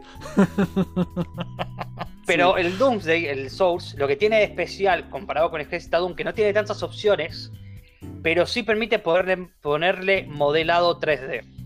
Modelado O sea, 3D real. Claro, o sea, deja de ser un juego 2D simulando 3D a ser un juego 3D. Bueno, hay, hay algo, un juego que, que hace muy bien eso, que cambia de motor en el momento, que no sé si me viste en alguno de los streams, es el, el, el Duke Nukem 3D, la versión 20 aniversario. Vos apretás, apretás una tecla y te cambia el render, te cambia el motor así, con un clic de, de simulación de 3D a 3D real. Es muy Claro. bueno. Y de paso también te cambia la textura, la iluminación y toda la mierda, porque para que se diferencie bien bien lo hicieron todo. Pero lo, lo que más me impactó a mí en su momento fue que yo miraba para arriba, se veía espantoso y apretaba el botón y ¡oh! 3D real. Increíble. Increíble. Así que Doomsday hace lo mismo para Doom. Claro, básicamente, pero con modelado realmente 3D, porque viste Claro. que el. El Doom tiene todas cosas 2D. Tipo, vos lo jugás en, en GZ Doom y si ves un chabón por abajo, el chabón es plano. Sí. Bueno, este tiene un modelado 3D. Algunos dicen que es feo, otros no les molesta tanto, tiene sus libertades. A ver, vos seguís hablando, yo lo voy a buscar. Búscalo, Doomsday. Doomsday. O sea, parece un juego de PlayStation. O sea, tipo, te digo, Doomsday parece un juego de PlayStation 1. Sí. Pero, tipo, por ejemplo, si no te gusta tanto cómo se ve, es una opción. Te tenés que bajar, obviamente, los assets 3D, ¿no? Sí. Y para, como casi último, de hablar para, para hablar de Doom, es una mención especial, porque viste que yo fui escalando en todos estos ports. Sí. Y después es una versión especial que es el Doom GBA. Ahora, ¿qué carajo es el Doom GBA? Eh, Game Boy Advance, supongo yo. Es de Game Boy Advance. O sea, ¿vos jugaste una vez al Doom de Game Boy Advance? Sí, no me gusta. Bueno, el Doom de Game Boy Advance, para la gente que nunca lo jugó, es un port de la- del Doom de Jaguar. Básicamente. Sí. Es un port que funciona, pero le faltan niveles, le faltan personajes, está medio censurado también. Y sí, porque salió en la consola mágica de Nintendo. Sí, pero tipo salió la consola mágica de Nintendo con la gente todavía tenía el prejuicio. Nintendo decía, pero viejo, tipo, ya lanzamos Mortal Kombat 2, dejen de lanzarnos prejuicios. Pero bueno, los publishers todavía tenían prejuicio de mierda. Entonces, tipo, la ley de la sangre era verde, que no tiene un puto sentido. Y este año, a principios de año, salió el Doom GBA, que es un port del PR Boom, PR Boom que es el primero que hablamos, Sí. para Game Boy Advance. Y eso genera que, como no, no ser un port de una versión de consola, que aparte estaba medio medio cuando era open source, permite mucho mejor framework, mucho mejor control, ese juego completo. Sí. Este, tiene un par de cosas que tal vez no te gustan mucho, pero bueno, porque no le hicieron mucho, mucho toque encima. Pero es básicamente la mejor forma de jugar Doom en la Game Boy Advance. No es que Claro. no tengas me- mejores opciones Es que portátiles. sí, tenés muchas mejores opciones, pero ese anda en la Game Boy Advance. Claro, o sea, el chip es, es más como un saborcito. Es como, ah, puedo jugar al Doom como debería ser. Porque el 2 es un port increíble de Game Boy Advance. Sí. Tipo, el Doom, para la, el Doom 2 para la época que salió es increíble. Mm. Eh, pero el Doom 1 era bastante, bastante choto. Igual era la única opción para jugar Doom portátil era esa. Tipo, te quedaba otra. Claro. Bien. Bien. ¿Encontraste imágenes de Doomsday? Sí, me gustó. Estuve viendo un videito en la página oficial recién, mientras vos hablabas. Bien, ¿viste? Es 3D, básicamente 3D. Sí, sí, sí. Eh, bueno, para seguir con Doom, vamos a hacer acá otro paréntesis, algo que ya quedó obsoleto, que es eh, Doom 64X, Sí. 64X. Que, que también, bueno, ya, ya sacaron, los, los de id Software ya sacaron su propia versión de Doom 64 Claro. nueva. O sea, el tema es que Doom 64 era básicamente el único Doom 100% original que nunca había salido en PC. Entonces, ¿la solución cuál fue? Bueno, agarrar el- un source de Doom, modificarlo con ingeniería inversa para que se parezca a la versión editada de Doom 64, agarrar el ROM de Doom 64, eh, extraer el WAD y correrlo por Doom 64X. Ujú. Que de hecho lo podías correr esa modificación con GZ Doom o con lo que quieras. Claro, y vos decís que quedó obsoleto justamente al, al que salió Porque, ahora. claro, porque ahora salió este nuevo que es básicamente lo mismo, pero, pero pago. Sí. pero pago, pero oficial. Este, o sea, el chiste de los open source es que vos también el chiste es que lo pagues, si no es Claro. ilegal. Claro. Eh, o, sea, el- o sea, claro, vos te bajabas el ROM y lo extraías, pero la página, por obligación legal, te decía que de un pez tu cartucho y le extraigas el WAD. Claro. Porque, viste, todo el mundo tiene una máquina para dumpear juegos de Nintendo 64 en el bolsillo, ¿no? Sí, claro. No, por eso. Todo al final termina siendo una cuestión de copyright y quién es dueño de la licencia. Es una cagada. Claro. Y bueno, y el otro es, el, para hablar del último Doom, es de Doom 3, que es el DH, DHE, porque no sé cómo se pronuncia, E DHEWM3. Vroom. Sí, del Doom 3.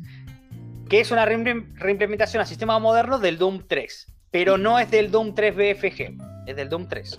Bueno, e- esto va para Fran Gerza que ama el Doom 3. Este no lo pienso jugar ni en pedo porque el Doom 3 no me gusta. Adiós. Eso, nada más. El- a mí no, no me gusta el Doom 3. ¿Qué le vamos a hacer? A mí tampoco me gusta mucho el Doom 3. Hay que decir que el Doom 3 de BFG, que es el último que jugué, hay un par de partes que tener la linterna todo el tiempo acoplada le saca la gracia. Y sí, porque la idea es que el del Doom 3 es justamente que es un juego más de terror que de acción. Claro, pero tipo, no me molesta que tenga la linterna todo el tiempo acoplada, pero hay dos secciones en el juego en el cual el chiste es que vos tengas que seguir una luz, Claro. pero tipo es como, ah, ¿para qué? Tipo, la linterna y vas. Es que, es que sí, fue pensado para que no para que tengas que cambiar justamente. Pero bueno, no, no, no, no, no lo pensaron cuando. O sea, sí lo pensaron, no importa. No viene al caso. Seguí dando ejemplos mágicos. Bueno, Con, con Doom ya son- estamos, ¿no? Todo lo de Doom, toda la familia Doom es esta. Bien. Mi favorito, el Sandronum. El Sandrom, que no lo mencioné acá, porque es más enfocado en multiplayer, está, me enfoqué más el, en... Bueno, GZ Doom, chicos. GZ Doom. GZ Doom es el mejorcito para experiencias Para jugarlo single hoy. player. Sí. Claro, para que, para, que, jugarlo para que alguien, para que un niño que no conoce Doom juegue al Doom, GZ Doom. O Doomsday, O Doomsday.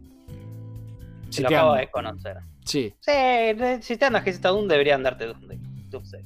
Bueno, ahora vamos con los otros juegos. Vamos a ir ahora con el que le había dicho al general cuando quiso jugar al Tomb Raider, Sí. que es el Open Lara. Sí. Lara abierta. el Lara abierta, lo que todo el mundo quiere, pero nadie puede obtener. El open source se los da. Open Lara les permite jugar justamente Tomb Raider en en sistemas modernos y agrega modo de juegos. Yo le puse acá modo de juegos porque soy medio imbécil. Porque no les, o sea, tipo, no le da opción de, por ejemplo, ay, sí, porque no sé, voy a jugar con, con Tomb Raider con modo tanque o como un lobo. Sí. Es open source, así que existe la posibilidad que eso suceda igual a futuro. Sí, se puede, que sucede. mode- se puede modear. Se puede modear. Si es open source, ya está. Eh, si no, con modo de juego son formas de jugar el Tomb Raider. Por ejemplo, vos podés jugar el Tomb Raider con la experiencia normal o podés jugar el Tomb Raider en primera persona. Al pedo. Ahora, al pedo, ¿Por qué ¿no? Tomb Raider en primera persona? No lo sé. Y porque sos un Pero tarado. podés. Y que es lo importante, ¿no? Tipo, el poder podés. Y también tiene un montón de efectos nuevos de iluminación, aparte, obviamente, soporte para widescreen y mayor resolución, bla, bla, bla. Eh, y el efecto nuevo de iluminación que yo me gusta destacar cuando lo jugué en su momento en la Switch, porque también tiene port de Switch, Sí, y genial. Open Lara viene con RetroArch, por si, si quieren bajar RetroArch, porque necesita un, un frontend, Open Lara. Sí. Eh, básicamente un frontend significa que yo te doy el código, pero no tenés, necesitas algo adelante para correrlo. Claro, bueno, mira, yo eh, las últimas veces que, que jugué, la última vez fue para, para el análisis de todos los Tomb Raider y que Sí. me, me volvió a bajar de GOG. En GOG yo tengo todos los... No, en GOG tengo los, los clásicos. En, Sí. en Steam tengo todos, todos. Bueno, no importa. La cosa es que me bajé eh, los viejos en GOG Sí. y los corrí así nomás. Y tipo, no sabía que existía Open Lara. Me enteré mucho después de, de- de que lo quise streamear y que eso, ok, toda esta boludez. Y la próxima vez que los vuelva a jugar, porque estos son juegos que yo cada tanto vuelvo a jugar. Hay juegos que yo dejo instalados, tipo Prince of Persia clásico de, de OS. Está ahí, está ahí y va a estar ahí para siempre, porque cada tanto lo vuelvo a jugar. Y, Oh. y lo- la próxima que vuelva a jugar los, los, los Tomb Raider clásicos, el 1, el 2 y el 3 nomás, porque tampoco vamos a jugar todos, porque ni en pedo. Pero el 1, el, el 1, el 2 y el 3 los voy a usar con Open Lara. Los voy a jugar todos con Open Lara, porque tengo muchas ganas. Oh, te puedes bajar el RetroArch para usarlo de frontend, que viene con Open Lara ya, entre uno de sus cores. Eh, y bueno, el efecto de iluminación que le habían agregado, que yo lo jugué en la Switch y me voló bastante la cabeza, es que cuando te zambullís en el agua y salís, sí. está mojado. Ah, ¿qué? ¿La cámara o Lara? Lara. Bueno, bueno, eso no es nada nuevo, pero igual, no importa. Hay que verlo. Lo voy a ver. Vos lo voy a probar. el 1, vos lo jugás el 1 y tipo sale y tiene gotita nomás. Pero Sí. acá tiene la textura de estar mojado. Claro. Tipo, tiene la iluminación de, refle- de reflexión de luz. Pero, sí, pero no, no queda mal en. en- o, o sea, son Queda, triángulos. queda ¿entendés? bien cómo se ve en el Open Lara, porque en el Open Lara se ve todo más brilloso. Sí. O sea, ahí queda bien. Tipo, Pero a ver, pero eh, vos, a ver, pero los, Sí. todo lo que son, o sea, no hay dientes de sierra en los gráficos ni nada, está todo cuadradito perfecto. Los Claro, está polígonos. todo cuadrado perfecto porque es nativo. tipo, corre en resolución nativa, no es un emulador. Claro, entonces se va- sí se va a ver bien. Claro. Perfecto. Y también, eh, tipo, te digo que jugarlo en primera persona, tipo, te parece medio estúpido, pero es una experiencia bastante buena. Excepto que también no te pongas a girar para darte vuelta. Sí. Ahí a lo mejor tener un maldecito al lado tuyo para vomitar un poco, porque, porque es tipo en primera persona real, no es que cambie la cámara. Entonces vos ves como la cámara va al suelo, rueda y va adelante. Claro, cuando rodás, cuando saltás, no, un quilombo. Lo voy a probar igual. Es más, me están dando cada vez más ganas. Capaz lo pruebe cuando terminemos de grabar. Así te digo. Dale, anda bajándote el RetroArch. Bueno, después vamos a hablar sobre aventuras gráficas. Este ejemplo lo puse porque la gente todavía piensa que esto es un emulador y no es un emulador. El Scum BM. El Scum BM. El Scum BM es un open source, es una reimplementación de el source de Scum modificado inclusive para leer otras aventuras gráficas que no son de LucasArts. Eso está buenísimo. Eso, y, de hecho, eh, está todo para teléfono. Si quieren jugar. Sí. eh, Yo no, no suelo jugar en el teléfono porque es, es una pelotudez. Pero eh, cuando yo tenía que viajar antes, cuando no trabajaba lejos y cuando vivíamos en el exterior y había que viajar, yo una de las cosas que tenía instaladas en el celular todo el tiempo era el Scum BM y le podías bajar un montón de add-ons que te permitían que funcionen en el Scum BM eh, juegos de otras empresas. Ent- Entonces, Ahora ya vienen embebidos, por suerte. y, y me encantaba, y me encantaba poder jugar un montón de aventuras gráficas que ya jugué y que no jugué tampoco. eh, en el teléfono, en el colectivo, que me embolaba ahí, está Monkey Island, a la pija. Y Además son es lo los más. juegos point and click son muy cómodos para juegos táctiles, para Sí, juegos exacto. táctiles. Tipo, yo lo jugué en la 3DS, me divertí un montón jugando Scum en la 3DS. Eh, en la Wii U, más o menos. ¿no? La Wii U pasó sin pena ni gloria, un ese medio de mierda. Entonces no creo que no tenía un port de Scum BM, pero la Switch sí. Pero bueno, el tema es ese, tipo Scum BM es un open source, no es un emulador, porque a, la gente, a veces la gente lo confunde con un emulador. Sí, como, como si los juegos de fueran ROMs. Y es como, no, no son ROMs. Estás No. agarrando los- el, el disco entero de, de Monkey Island y leyéndolo la- la- en la carpeta del directorio, lo estás leyendo con el Scum BM, pero no es un fucking emulador. Yo Claro. pensaba que era un emulador cu- cuando no entendía la diferencia hace mucho tiempo. Después me di cuenta de que, che, no, esto es otra cosa. Claro. O sea, lo que sí permite el Scum BM es simular. Que la, la palabra simular obviamente no es un emulador, sino que la sim- simular te da la ilusión de que se parece a algo. Entonces, por ejemplo, puedes jugar el Monkey Island y simular que tenga, no sé, los colores de Sega CD. Sí. Y lo ves casi como si fuera como el del Sega CD. Pero no estás emulando la versión de Sega CD. No, eso es una estupidez, no. Claro. Bueno, y la otra evolución del Scum BM es el Residual VM. Que no lo usa nadie. Que no lo usa nadie porque hay pocos juegos Hay dos. eh, que son el Green Fandango y el Monkey Island 4.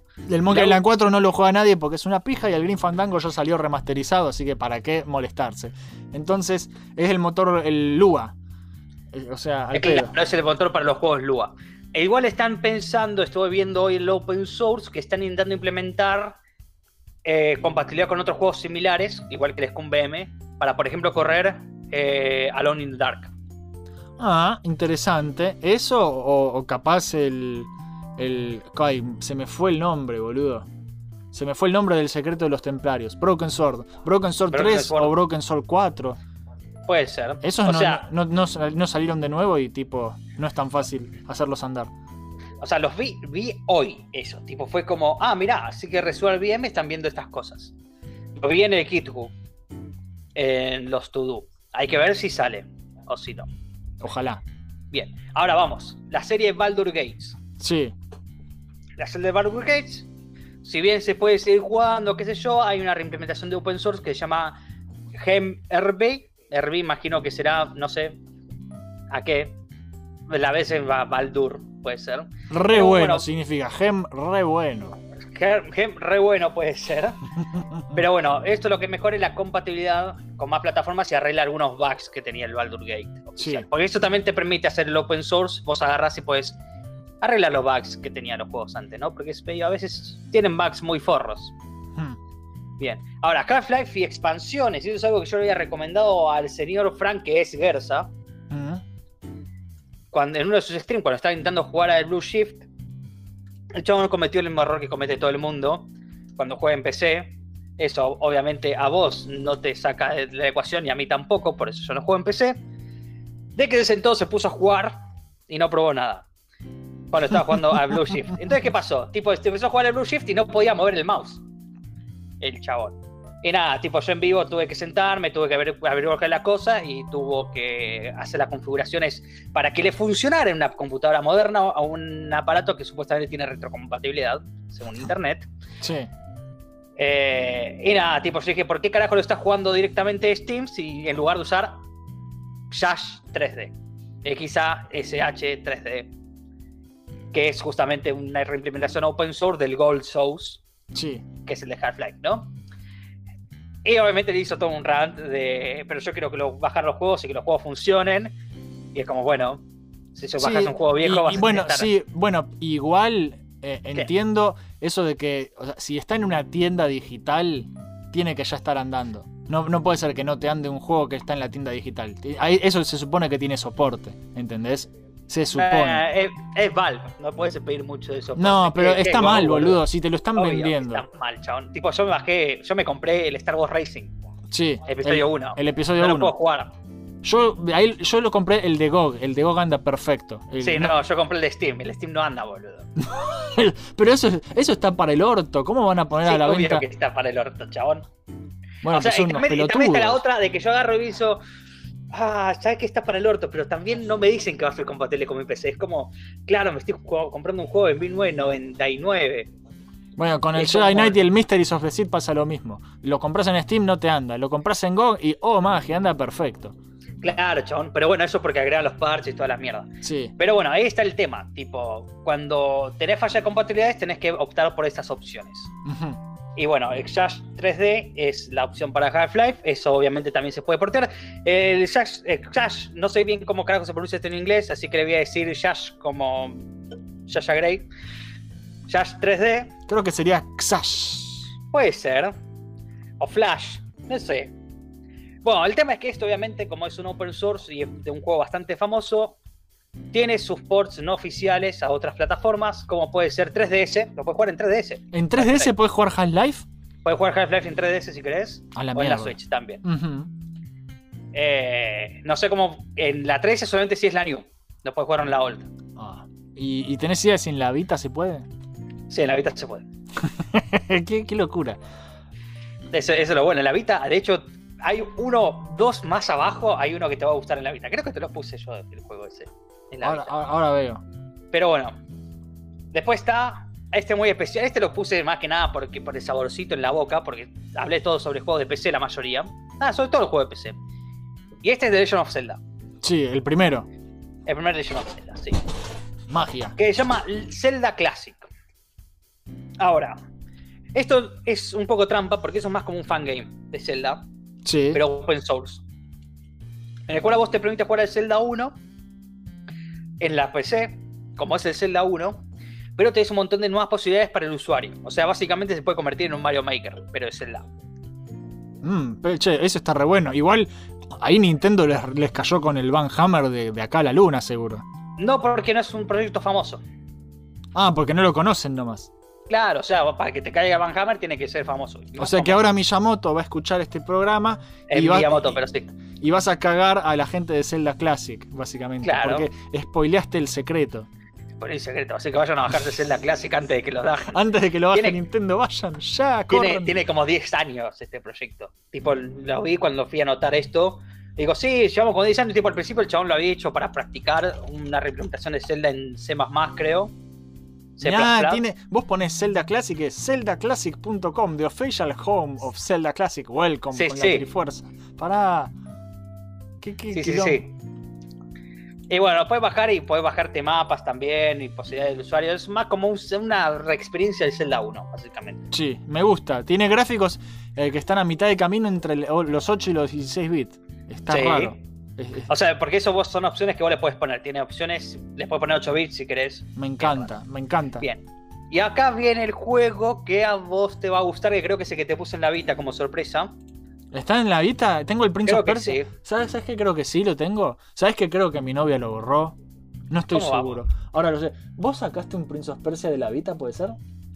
¿No te acordás? Yo no lo borré. Yo borré el de PSP. Bueno, no, no, no tengo idea. Bueno, no tengo idea. un- Ahora después la reviso y me fijo. Hay un open source de Prince No of. Persia, del original. No te echo la culpa. Bueno, están, están peleando ahí, viejo, en el medio de la radio. No, pero eh, sabes que yo creo que vi el icono de, de- era el príncipe así vestido de blanco, rubicito, así, Claro. el, el pixel art de DOS viejo. Claro. Sí, yo lo vi eso. ese No lo- se nunca lo abrí, nunca lo abrí, boludo. Ja, qué tipo tarado. Este, Pará, pará, dame un segundo ese- que saco ahora la Vita y me fijo, vos seguís hablando. Dale, bueno. Ese, mientras el general está sacando la Vita, Sí. se llama SD SDL POP.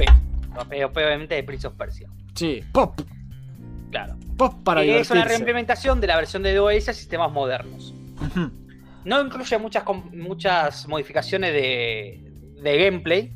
Creo que la única que modifica, la única que tenés es la posibilidad de, por ejemplo, las antorchas. Sí. Puedes hacer que simulen brillo. Ahora, Medio al pedo. eh, Le, le quita la pedo. gracia al pixel art.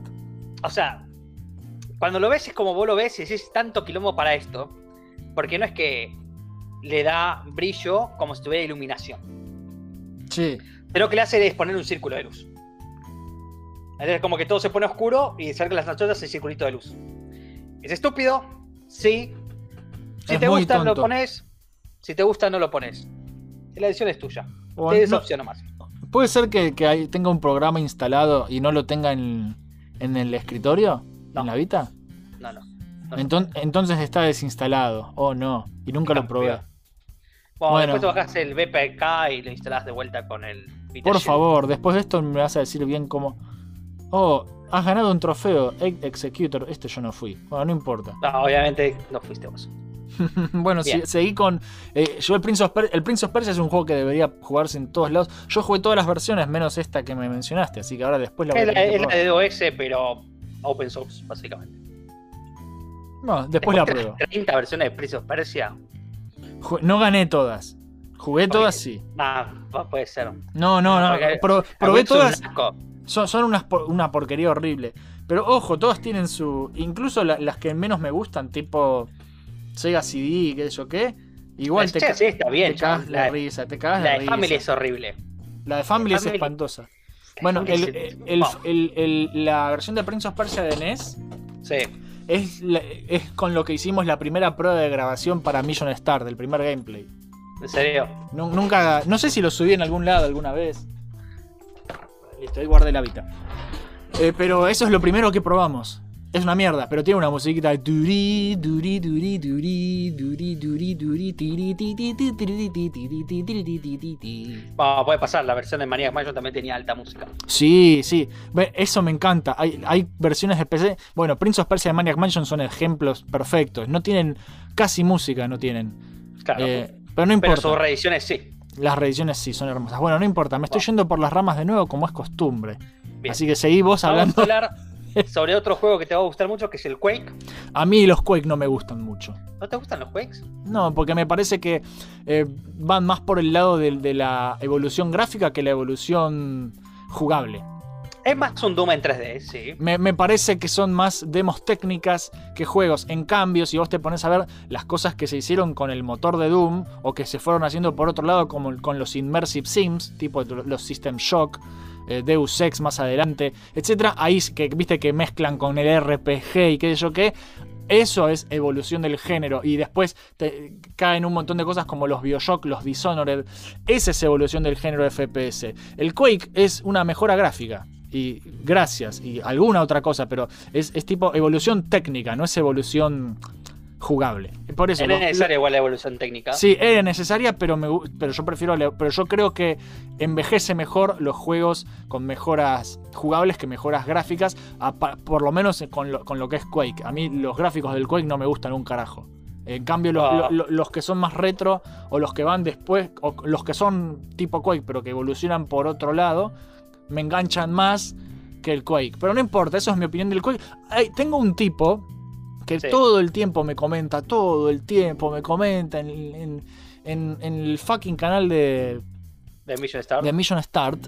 Sí. Eh, ahora se calmó, por suerte. Pero hubo, hubo dos semanas, tres semanas que todos los días me comentaba en un video distinto cuándo vas a hacer el reconálisis de Quake. Y yo tenía ganas de, ya de mandarlo a la mierda y putearlo, porque no me gustan tanto los Quake. Pero bueno, algún día lo voy a hacer porque ya hablé de Doom y ya hablé de... Son cuatro juegos negros. dale. Hablé, hablé de Doom y hab- creo que sobre un poco más. Hablé de Doom y hablé de, de Wolfenstein, así que tengo que hablar de Quake en algún momento. Pero bueno. Creo que son cuatro. A fin de año, a fin nuevo. de año, a fin de año voy a, voy a hablar de Quake. Así ya cierro el círculo y listo. Bueno, el open source de Quake, si querés usarlo, es el Quake Spams. ¿Sabés qué, para qué me sirve esto? Para el ¿Para Exen, el Exen 2. El Exen 2 corre con el motor del Quake. ¿Me servirá el Quake Spasm? Eh, tendrá que averiguarlo, porque algunos open source están limitados solamente a ese juego. Claro, porque yo te digo que quise, porque estoy, eh, spoiler, eh, recoanálisis de la saga Heretic y Exen, ¿sí? Eh, Ya, ya es obvio a esta altura. Y, mm, y, jugando de nuevo, eh, jugar, no sabía que había un Heretic 2, porque tenés Exen, ex- tenés Heretic, Exen, Exen 2, Heretic 2, es un quilombo que ya lo van a ver como lo explico, eh, porque son unos pelotudos. Pero básicamente eh, jugué de nuevo Exen 2 y, y- Sí. y la versión más así eh, la- es la versión de Steam, y la- que es la más accesible, ¿no? Y anda para el orto. Y no sabía que había un open source de, de Quake. Y como corre en el engine de Quake, ahora tengo ganas de ver si puedo correr el Exen 2 ahí. Bueno, el tema es sí, lo acabo de averiguar por si acaso. Tengo buenas y malas noticias. Sí, El Quake Spams no corre Exen 2. bueno, Porque Claro. Exen 2 corre sobre un motor de Quake, sí, modificado. claro. Este es un source del Quake base. ¿Y la buena noticia? Y la buena noticia es que el otro motor de, basado en Quake, que se llama VR Quake, tampoco lo corre. Pero, pero no lo corre nada entonces. Pero hay un open source implementation del Exen 2, Excelente. que se llama UHexen 2. U. Con una U adelante. le pongo una U y listo. Bien, después Sí. lo voy a buscar. Excelente. Esto me viene, pero perfecto, porque no- te juro que no lo puedo terminar porque es un embole. Eh, ¿Tiene, ¿Ya tiene releases? Eso es importante también en el tema de los open source que dio de a comentar. En algunos casos van a encontrar que a lo mejor no tienen una release. Los chabones. claro, Eh, que no tenga una release significa que no tiene ninguna estable. sí. Que se calme el Eh, teléfono. Sí, Eh, y eso a lo mejor te pide que si lo querés usar, lo tenés que compilar. Y es como, bueno, ¿cómo carajo lo compilo? Eh, bueno, veo que igual tienen releases, pero no tienen una release compilada, tienen solamente el source code. Bueno, Pero vos, seguro que. vos me vas a enseñar después a hacer eso, no te preocupes. Si querés, Ah, si, si lo puedes enseñar rápido, puedes enseñarlo ahora, en vivo. No, no, no, es que acabo de enterarme que existía eso. Tendría que averiguar en los foros a ver si usan front-end o algo por el estilo. Bueno, porque yo eh, estoy jugando y empecé también el Heretic 2, que es el último que salió, Sí. que es un juego que no está en ningún lado porque, porque Activision compró Raven y Bethesda compró id Software, entonces se pelearon y, el juego no puede salir. Y, tipo, la única forma de jugarlo es pirata y que eso que. Y Heretic 2, no sé si tiene. Lo pude hacer andar, ¿eh? Tiene unos controles de mierda. Lo pude hacer andar, anda perfecto en, en mi Windows 10. Pero eh, es, es bastante también hinchahuevos de, de jugar, ¿viste? Porque, tipo, si, si me conseguís un motorcito para Heretic 2, Exen 2 ya me conseguiste. Si conseguís también para Heretic 2, ya está. Lo termino hoy, boludo. Bueno, para el Exen te acabo de pasar la página. Se la pasé a él personalmente. Así que después, si me la piden, se la pasan, se la piden a él. U Exen 2.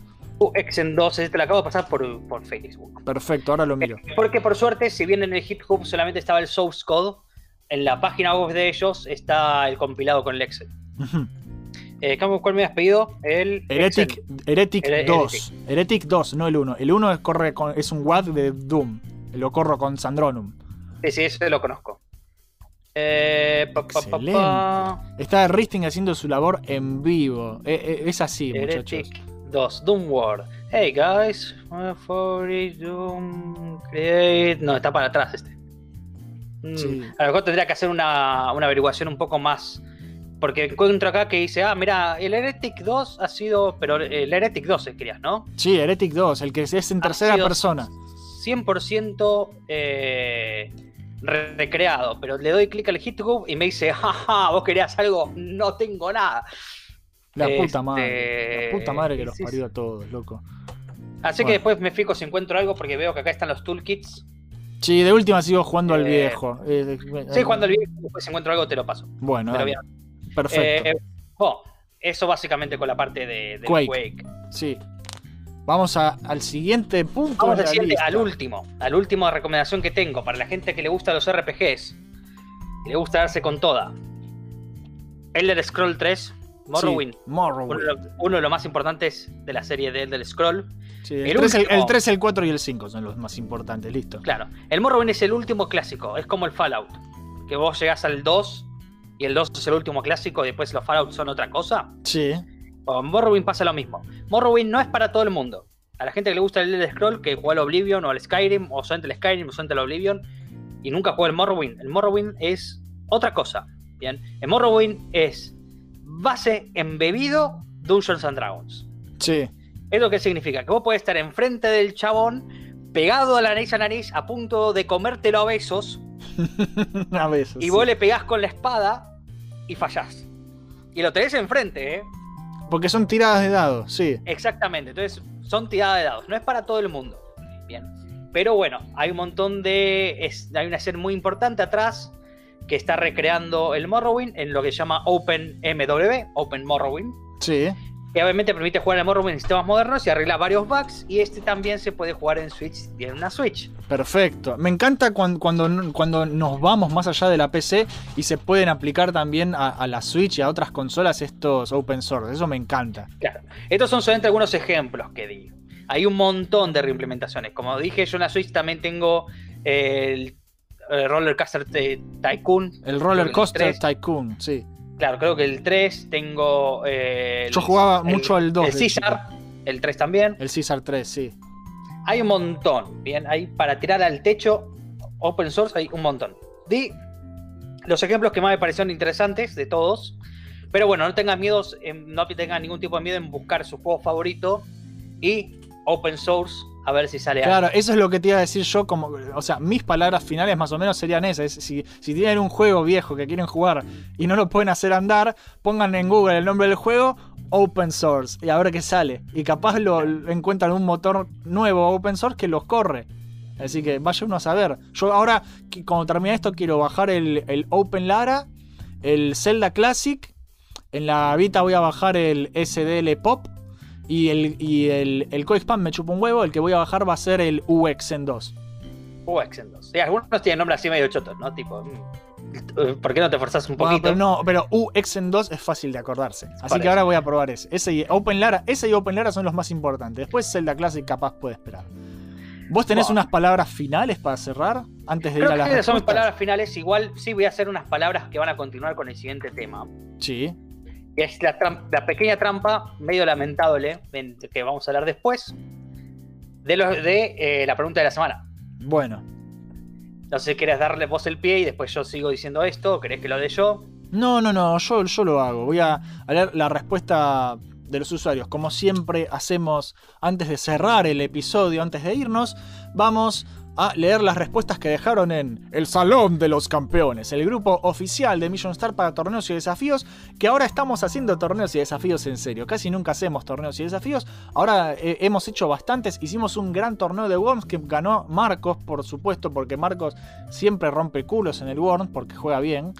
Em, y básicamente, si vos también querés formar parte del programa, te podés sumar a facebook.com barra groups barra mission start y contestar la pregunta que hacemos para cada programa. Y en esta ocasión, la pregunta que hicimos fue la siguiente: es ¿qué juego viejo se merece una buena remasterización?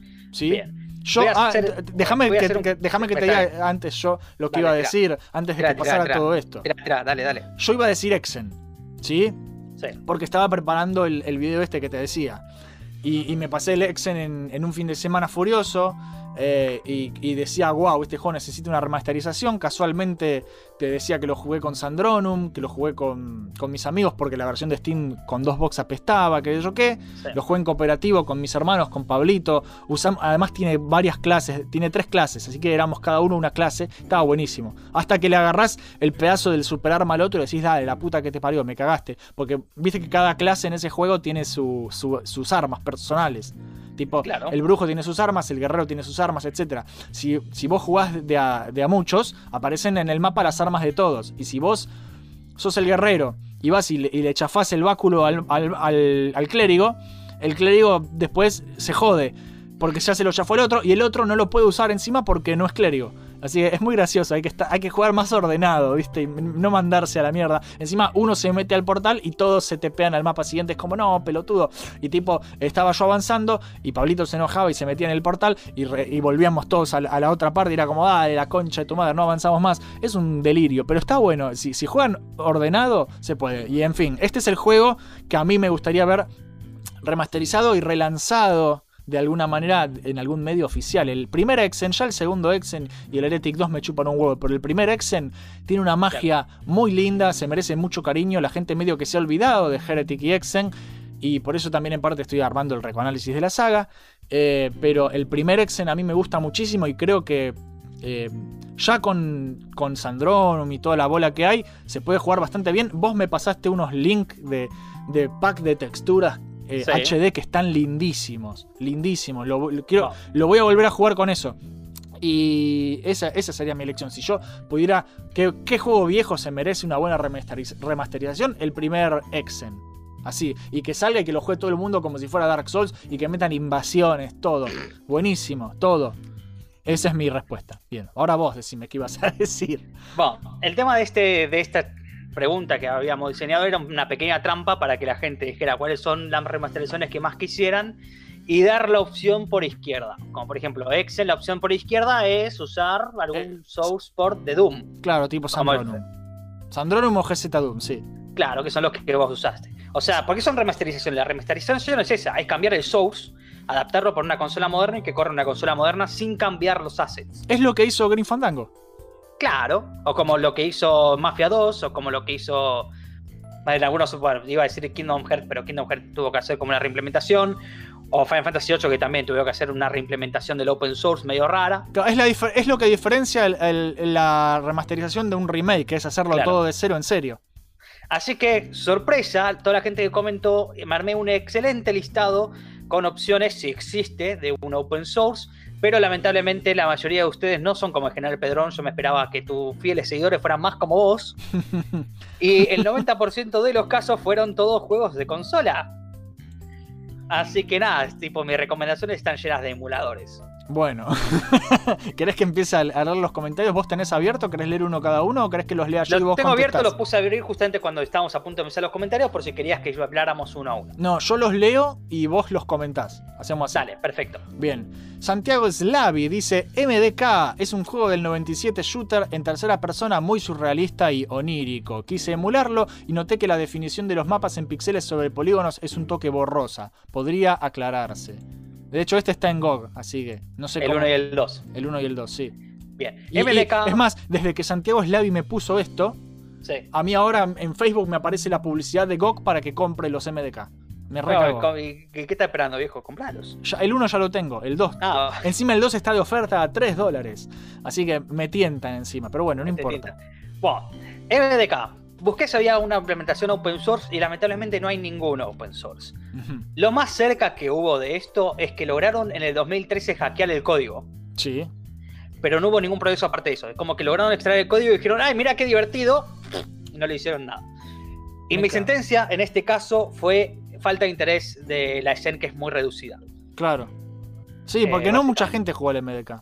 Es así. Claro. Es medio Entonces de como culto. que hay, había gente interesada, pero como esto es un proyecto, son proyectos grandes de ser open source, Claro, eh, probablemente no pudieron encontrar nada y no avanzó. Y eso fue en el 2013. Así que a lo mejor hay esperanza más adelante, si no, bueno, la versión de GOG, otra no queda. Bueno, Martín Tito Nevia de las Fracturas Podcast dice The Warriors. Mi respuesta a toda clase de pregunta de videojuegos es The Warriors, y lo sabés. O Bully, dice también. O te imagino que cuando alguien le pregunta, bueno, ¿cuál es tu mejor juego de Barbie? Dice The Warriors. Claro, también.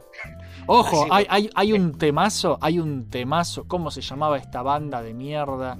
Es una, una banda parodia de metal. Eh, Barbie, MILF Princess of the Twilight. Era MILF, MILF, MILF, Milf. Pri- Princess. Es una canción buenísima de Nano War of Steel. Que dice Barbie, MILF Princess of the Twilight. Ti, ti, ti, ti, ti, ti". Es un temazo. Y, y- y está. No, e- es una banda en joda. Y es una. eh, Después miralo, es un video flasherísimo. Y, Dale, después lo veo. y está cantando Fabio Leone de, de Rhapsody en, esa, en ese tema. Es re loco. Es, es un temazo. Después ahora lo voy a escuchar. Porque es Fan fact random del día. Sí, dato random del día. Sigamos con Bien. las preguntas. El tema, con Tito. Sí, The Warrior. The Warrior es un juego de consola. Ya empezamos. que no salió eh, para PC. Que no salió para PC. Entonces es más complicado hacer open source de juegos de consolas. Lo cual no significa que no se pueda. Pero más complicado. Bueno, Eh, lamentablemente las únicas opciones acá que para The Warrior, The Warrior hay dos opciones. Imagino que le está pensando en la PlayStation 2, pero está la de PSP. Los emuladores que yo recomiendo son el PCSX2 o el Sí. PPSSPP. Y para el Bully, yo recomiendo que directamente juegue la versión de Wii, que es la más completa, en el Dolphin. en, en Steam no. En PC no tenemos la versión completa de Bully. Eh, creo que estaba para Xbox, no me acuerdo si había salido para PC. ¿Sabes que el no? Scholarship Edition. No, no está en, en PC. Sí, el, Scholar- el Scholarship Edition está en Steam y actualmente está a menos de 100 pesos de oferta. Muy Ah, no positivo. sabía que había salido en PC. Bueno, anda a comprarle de PC. No me acuerdo que estaba en PC. A 90 pesos, amiguito, es un regalo. Bien, a ver, siguiente comentario de, de Robert Nolly. Dice, siguiendo el tema de espada y brujería del programa pasado, me gustaría el retorno de Golden Axe como sea. A continuación, remake, remaster, alienígena o lo que sea, pero bien épico con ese estilo de Streets of Rage 4, con más presupuesto aún. Ese juego quiero. Bueno, Bien, acá ya empezamos a encontrar uno de los muchos comentarios que empiezan a derrapar. Porque Sí. tipo, te te pedimos remastered. Y tipo, ah, sí, quiero, quiero un Golden Axe con 500.000 espadas y que se vea como el of Rage 4. Y El Golden Axe, se le ve el, el- pito por atrás. el Golden Axe no va a volver porque ya la mataron con el con el de PlayStation 3. El de PlayStation 3 que manejaba solo la chica y medio pff, eh, cagó ese juego porque tiene toda una... eh, Matt McMuscle hizo un video de eso. Horrible la historia de cómo el desarrollo fallido de ese desastre. Pero bueno, para Golden Axe las mejores opciones que tengo es si querés jugar el de arcade, vas a tener que ir con MAME. En este caso no hay un emulador eh, básico para ese- esa época de Sega. O sea, un emulador preciso hecho para Sega. Y si no, podés usar el Kega Fusion para Sega Genesis. ¿no? El Fusión, sí, el mágico Fusión. Ese sirve de todo. Es el mejor de emulador de Sega para Es PC. el, es el mejor. A mí, yo lo amo. Yo lo uso todo el tiempo ese. Francisco Nogueiras dice el Deus Ex original, pero únicamente visual y que los tiros se sientan más acorde a lo que es hoy en día, que no saquen los skills o los aumentos o la salud modular, que como está lo mejoren, que me rehagan los mapas de cero con proporciones realistas y una inteligencia artificial de verdad, pero que el juego sea el mismo, pero mejor. Bueno, el Deus Ex podría ser un buen ejemplo, ¿no? El Deus Ex, me senté a averiguar porque dije, bueno, el Deus Ex tuvo, tiene un montón de gente atrás. Tuvo que haber un proyecto. Y de hecho hubo un proyecto que está abandonado. ¿Cuál es? No, no tenía nombre, porque era como el proyecto estaba ahí solo. Era como yo tengo este proyecto, es Deus Ex Open Source. Y Eso- parece eso- que lo abandonaron. ¿Eh? No, que eso de recontra murió para mí cuando Square Enix compra todo. Y es posible. No sé, no, no había ningún tipo de, de sistema, había unos links y entrabas a los links y los links daban a páginas muertas. Eh, por lo que sé, estaban agregando soporte a OpenGL con drivers del Unreal Engine Sí, y estaban haciendo la portabilidad de sistemas Linux. claro, pero open source Pero- no, nada que ver. Parece que estuviera abandonado porque después no. O sea, no saltó el chabón a decir que había desaparecido. Eso también pasa en los open source. Tipo, es como que de repente desaparece toda la Claro. información. Como, ok. Una desgracia. Sí, parecía que iba a estar copado. O sea, ya un open source podía dar todas las cosas que quería Francisco, pero no. Igual, Lamentablemente. si quieren una alternativa a, a Deus Ex, más, un poco más moderna, eh, tienen el, el Revisioned, Revision, es gratis. Si vos tenés el Deus Ex base en Steam y te bajás el y te, te bajás gratis también de la página de Steam Deus Ex Revision, es un, un- es más es un mod, no es un no es open source, pero le agrega le cambia muchas cosas, le mejora varios sistemas, le pone eh, mejores texturas, mejor resolución también a las arquitecturas de, los modelados 3D, eh, las animaciones de personajes, el, renderizado, las luces, todo. Es, es muy lindo. Cambia cosas del juego como tipo, ca- cambia mapas, tipo, bastante, pero es una opción... Yo no lo jugué, yo jugué el básico, pero quiero jugar eh, esta versión, revisión, porque según lo que me dice mi hermano, es un juego distinto directamente. Es como. Por eso se llama revisión, porque es de nuevo el Deus Ex, pero contado de otra manera que se ve distinto. Y lo quiero jugar, boludo. Es más, capaz lo instale ahora. Me, me Ah. tengo tantas cosas que me voy a instalar ahora, la puta madre. Después no instalo nada. Soy un mentiroso. Bueno. Vamos a, Sí. vamos a ver a Barbagallo que dice Vagrant Story necesita una remake, remake HD algo. Era una locura y quedó en el olvido absoluto. Bueno, acá tenemos otro caso de persona que quiere un remaster de juegos de PlayStation. Que probablemente el juego de Vagrant Story nadie quiere, en el sentido de Square Enix. Sí. A pesar de que tipo es parte del Ivalice, el mundo de Ivalice que habían creado con Final Fantasy Tactics, Final Fantasy XII, que más Sí. o menos del mismo lugar, del mismo mundo, pero nadie lo quiere por algún motivo. Pero bueno, no tenemos otras opciones más que obviamente volver con los emuladores. En este caso tengo dos emuladores para recomendar a la gente que quiere jugar PlayStation. Sí, ¿cuáles serían? Tenemos un emulador bastante viejo, pero que funciona, tiene una performance de la puta madre. Del juego que le metes, el juego te lo corre como si fuera una PlayStation literalmente enfrente de tu casa, que es el PSX Fin. Sí. Se llama así, PSX Fin. Yo el que conozco- PSX Emulator. Yo el que conozco es el EPSXE. Bueno, el PSX Fin es performance. O sea, vos lo jugás y se ve igual de choto que en la PlayStation, Sí. igual de bien que en la PlayStation. Tipo, Perfecto. funciona genial, pero se ve igual de choto.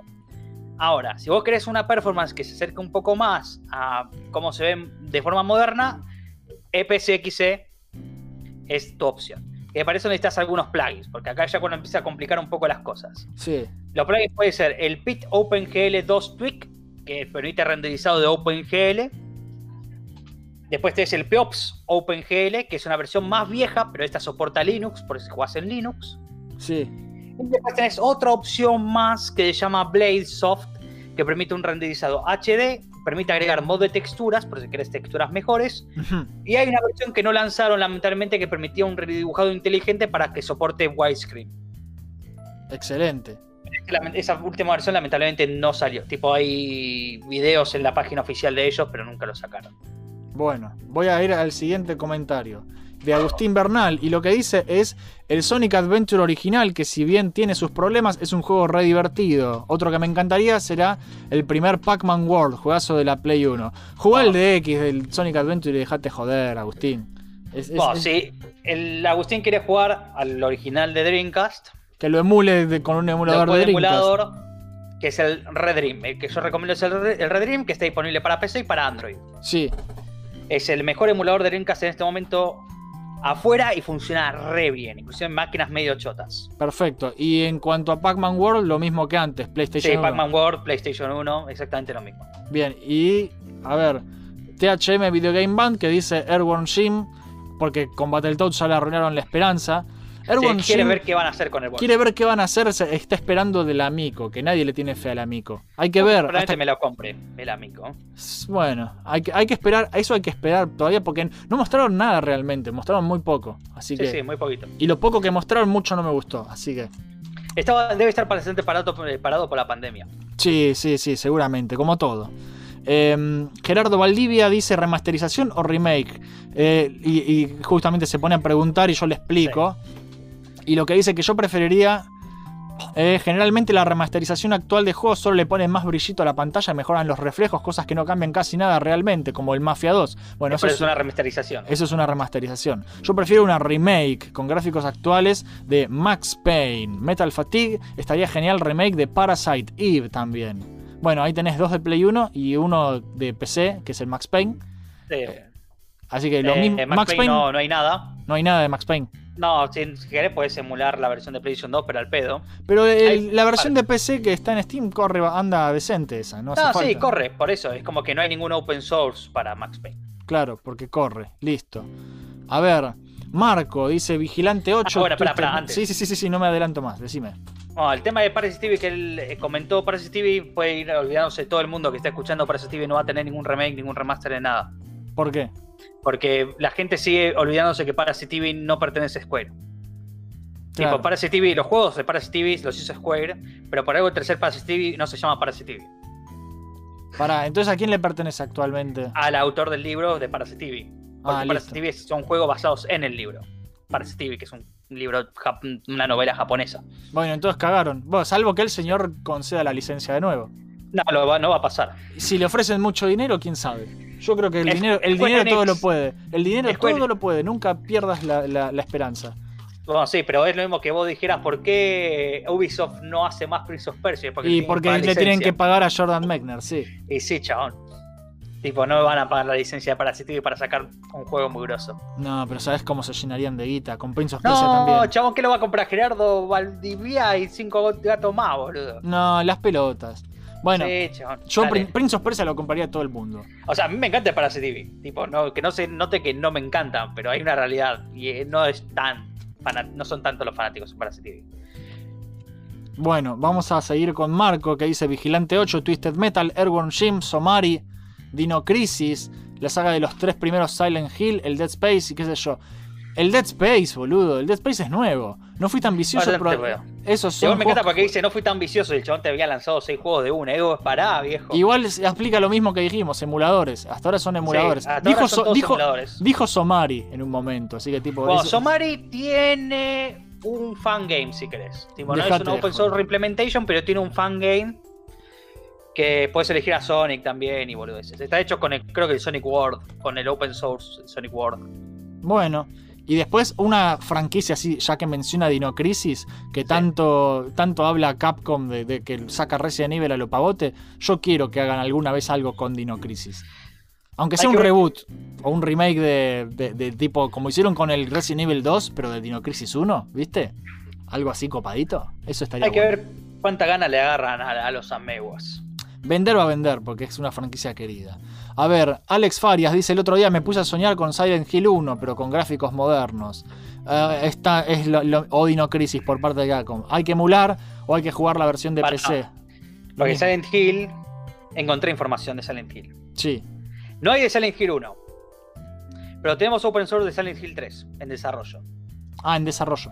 Sí, parece que se está a punto de morir porque no hubo actualizaciones de del año pasado. Claro. Eh, se llama SH3 Redux. Y eso le van a meter un copyright infringement de acá hasta la luna, boludo. Eh, Eso, No porque es un open source, vos le tenés que poner los assets de Silent Hill 3. claro. El Silent Hill 3 creo que había salido para PC, igual que el 2. Este.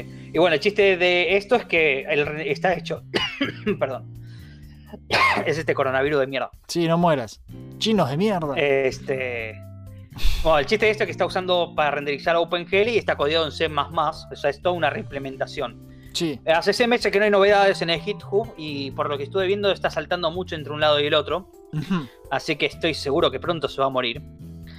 Y para el Silent Hill 2 hay un proyecto que se llama Silent Hill 2 Enhanced Edition, que también cambia el source y le hace un par de mejoras muy parecidas al revision que vos diste de Deus Ex. Sí. Que vos lo que haces es comprar la versión de PC y arriba le aplicás este nuevo source port. Bueno, eso puede, Eh, eso puede garpar, ¿eh? Claro, y esto lo que hace es mejorar la experiencia, te da widescreen, mejora los modelados, de mejorar la compatibilidad con eh, computadoras modernas, porque vos querés jugar Silent Hill 2 hoy en día en la computadora y te andan medio mal. Sí. Así que nada, tipo, no hay de Silent Hill 1, pero en Silent Hill 2 están esas dos opciones. Una a punto de morir y la Silent Hill 2 en Heinz Edition viene bastante bien. Excelente. Bueno, yo quisiera probar el. Que me llevo muchas cosas, ese es el problema. Me llevo muchas cosas. A ver, ¿qué dice Mioto? Mioto, Mioti, Mioto, Mioti, Mioto. Dice ah, un comentario largo como el culo. No sé por qué, pero casi cualquier juego que quiero ya tiene su remaster. Crash, Spyro, Resident Evil, 8 Odyssey, perfecto. Los que no tienen remaster es porque siguen sacando juegos como God of War o Metal Gear. Y si no, hay variantes Párate, como Blasting con Castlevania. Sí, sí. Wow. Crash Spyro, imagino que habla sobre los remakes, no sobre los remastered. Resident Evil y Abe Odyssey lo mismo. Creo que habla sobre los remastered, sobre los remakes y no los remastered. Sí, God of War y Metal Gear tienen remastered. Tipo, el God of War eh, tiene los remastered de todos los juegos en la Play 3. Ujú. Tipo el 1, el 2 y los dos portátiles están en la Play 3. Y Metal Gear también. Metal Gear tiene el Metal Gear Solid 2 y Metal Gear Solid 3 HD. Y el de PSP, el Peace Walker, también en la Play 3. O sea, está bien, no sal- están saliendo ahora de vuelta. Claro. Existen. Sí. Eh, diría Rayman, pero ya están con los Legends. No, no, no entendió la consigna, Mioto. Hace poco salió un fanmade de una sola persona que es un buen remaster del primer juego con nuevas mecánicas y cosas que la verdad que me encantó. Del primer Rayman está hablando. Bueno, a este te voy a interrumpir porque el Rayman que él está hablando es el Rayman Redemption. Sí, Que es un remake, más una reimaginación, no es un remastered. sí. del Rayman original. Que la mejor descripción que uno le puede dar a esto es un Rayman manía. Ujú. Ah, Literalmente. Me gusta, me gusta. Sí, está, está bueno, Compro. está piola, está piola. Es el Rayman que está hablando él, es este. Perfecto. Y por último dice que la aposta me la deja difícil, pero iría por juegos medio oscuros de Sega, como Ristar o Dynamite Heavy, que eran juegos bien simples con dos botones a lo sumo, pero con mecánicas interesantes con las que podías interactuar. Fácil de aprender, difícil de dominar y eran bien jodidos. Bueno, Ristar no es obscuro. Oscuro. No, Ristan es otro de los juegos de Sonic Team de Sega Genesis. Pero bueno, Kega Fusion, como dijimos antes, para el, juegos de el Sega. el fusión y listo, mi mi amiguito. Sí, sí. A ver, ¿qué dice Sebastián Romero? Dice Warcraft 3, porque claro, yo le pregunté qué juego viejo requiere una buena remasterización y el Warcraft 3 tiene una remasterización espantosa. No hay del 3, pero hay del 2. Se llama Wargus. Ok, yo nunca jugué al 2, así que... Eh, es muy básico. Por eso nadie lo recuerda, pero bueno. Exactamente, bueno, por, por eso hay sagas que no quiero hacer videos por eso, porque si yo voy a hablar de Warcraft voy a hablar del 3, no voy, no, el 1 del 2 me chupan un huevo. Pero bueno, Joshua Alonso LFS vuelve de nuevo con los Dino Crisis. Eh, Santiago Rossi dice que la generación de consolas que más se merece una lavadita de cara es la de Play 1 y Nintendo 64, de nuevo, emuladores, que Sí, comentó un montón Santiago Rossi. La Play dice que tiene unos cuantos RPG notables, Chrono Cross, Xenogears y Legend of Dragoon, se merecen sus buenos buenos. remakes. Sí, pero los, podés- otro los- más que dice remakes en lugar remastered. sí, pero los podés emular. Sí, yo puse Bueno, los remaster. emuladores- Pero bueno, vos pusiste remaster, pero hoy, esto es el problema que tengo yo con la gente de marketing, que ahora la gente no sabe lo que es un remaster y lo que es un remake, entonces se les confunde los términos. sí. Y eso me da una re bronca. Bueno, pero vos lo explicaste perfecto con lo- el tema del open source cuando explicaste. Así que. Y bueno, ah, pero igual esto es como cuando explico qué cosa es un hack y qué cosa es un juego pirata normal. Claro. Que la gente todavía no lo entiende. Pero bueno, para el juego Nintendo 64, que es el único emulador que no tocamos, hay dos opciones muy buenas. El Project 64, papu, el mejor. No, ese ¿No? no es el mejor. ¿Cómo que no? Project 64 lo usás si se te complica usar el Mupen 64. Mupen. El Mopen. El Mopen. Mopen. Mopen. Sí, el tema con el Mopen 64 es que a diferencia del Project 64 necesitas un frontend sí o sí. Sí. Es decir, que necesitas o RetroArch o bajarte algún GUI para el Mopen 64. Si te complica mucho, vas al Project. Sí. Porque ese tipo es como que no tenés mucha ganas de estar configurando el frontend y ya está. Y si lo crees con la mejor cantidad de texturas, textura de definición y mods, tenés que usar el plugin Rise, que es como arroz en inglés, Rise. Sí, qué rico el arroz. Sí. Pero bueno, eso es lo que quería, quería decir. Tipo el Mopen 64 o el Project 64 con el plugin Rise. Chicos, cualquier cosa, si no se acuerdan ninguno de estos eh, emuladores, eh, pregúntenle a Risten o pregúntenme a mí, yo le pregunto a Risten, que él tiene la lista de emuladores, él tiene la posta, porque todos usamos los emuladores normalitos, él tiene los que son posta los mejores. Yo tengo los que se adaptan a tu computadora, viejo. Exactamente. El señor Gabriel Paolini dice, obviamente, Star Wars Dark Forces, hecho por Night Dive Studios, con soporte para los mapas single player que hizo la comunidad durante los 92.000, tal cual hicieron con Blood. Lo pagaría al precio que fuera. Sé que me lees Disney, dale la licencia de este juego a Night Dive, la puta madre, dice. Bueno, con el tema de Gabriel es que el chabón ya quiere algo, sí. Sí. son los de Night Dive Studio, que son creo que lo que hicieron el Source de. El Source. El port de Doom 64. Eh, hicieron ese, hicieron el Strife, que es otro juego hecho con el motor de Doom que casi nadie conoce, que voy a dedicarle un video también más adelante en el tiempo, pero que está buenísimo. Bueno, chabón pidió una cosa muy específica, alternativas para eso, obviamente. Estamos hablando de cosas alternativas. Es el XL Engine. X, Eh, XL, como extra large. sí. XL Engine. Ah, el Dark Forces XL. Bueno, ese no existe más, porque ahora es el XL Engine. Ok. Tipo, dejó de existir el Dark XL y ahora es el XL Shine. Ok. Eh, que parece que de hecho ya se quedó de vuelta descontinuado después de un importante progreso. O sea, vos vas a la página principal y te dicen, oh, Dark XL no es más, ahora es XL Engine. Y cuando vas al link, el link está caído. Sí. Pero por suerte, como es el internet, como pasa con todas las cosas que se caen, lo puedes encontrar por izquierda, aún más izquierdas que el Claro. otro, ¿no? sí, hay, hay que Este, buscar un, hay que revolver la basura nomás. Claro. Entonces esto no da una compatibilidad completa con Windows 10. Pero podés usarlo en Windows 10 cambiando el modo de compatibilidad a Windows 7 y agrega muchas opciones de optimización de video como widescreen. Dentro de todo, igual es el gameplay base. Y también funciona con Daggerfall, que es el Elder Scroll 2. Excelente, excelente. Ya tenemos dos el de Scroll en la bolsa, ¿eh? De los viejos, falta el uno nomás. Eh, arena. sí, Pero bueno, en ese no lo quiere jugar nadie. A yo ver lo qué. pasé, boludo. Es el único Scroll que Ay, pasé. qué al pedo. Eso, eso es perder el tiempo. Eh, no importa. Lucas Vareta dice Final Fantasy VI de nuevo emuladores. Bien, emuladores que puedo recomendar. Super Nintendo, más que nada con el 6, Sí, obviamente es el Hygan. sí. El Hygan permite, hace del año pasado, una configuración de Mode 7 en alta definición. Ujú. Vos sabés lo que es el Mode 7 en la Super Nintendo, ¿no? El chipcito poderoso para los No, gráficos. no es un, no es un chip el Mode 7. Es un modo de renderizado de la consola. El que te es servía que para el Star Fox. Claro, es el que Para el permite hacer F0 y tipo esa mierda, 3D sí, medio sí. raro. Para el F0, sí. Que lo usa para F0 y Final Fantasy 6 lo usa para cuando vas en la nave o cuando se alejan las cosas y se acercan. Sí, Bueno, el Mode 7 obviamente te pixela, te pixela todo sí. Porque sigue corriendo la resolución original. Bueno, el Mode 7 HD hace que no se pixele. Entonces Sí. todos los cosas que vos ves alejados están en la resolución nativa. Si vas a jugar el Final Fantasy 6 de Game Boy Advance porque te gusta con las cosas agregadas de la versión de Game Boy Advance, el emulador a elegir es el MGBA, Sí. no el Visual Boy. El Visual Boy está es malo malo. Visual Boy hace mucho mucho tiempo dejó de tener desarrollo. Te pido, te pido una cosa, termina ¿Qué? esto y si cuando vuelvo no terminé, lee el siguiente comentario de Gonza Vasco que le voy a abrir la puerta a la perra que me está hinchando los huevos. Seguí hablando. Dale, perfecto. Y bueno, entonces el emulador de Game Boy Advance que hay que recomendar es el MGBA. Es una SGBA, pero con una M adelante, en minúscula. Y si no, tenés las versiones, bueno, oficiales de Steam y de celular, que son un asco, son, se ven horribles, pero bueno, está esa opción también.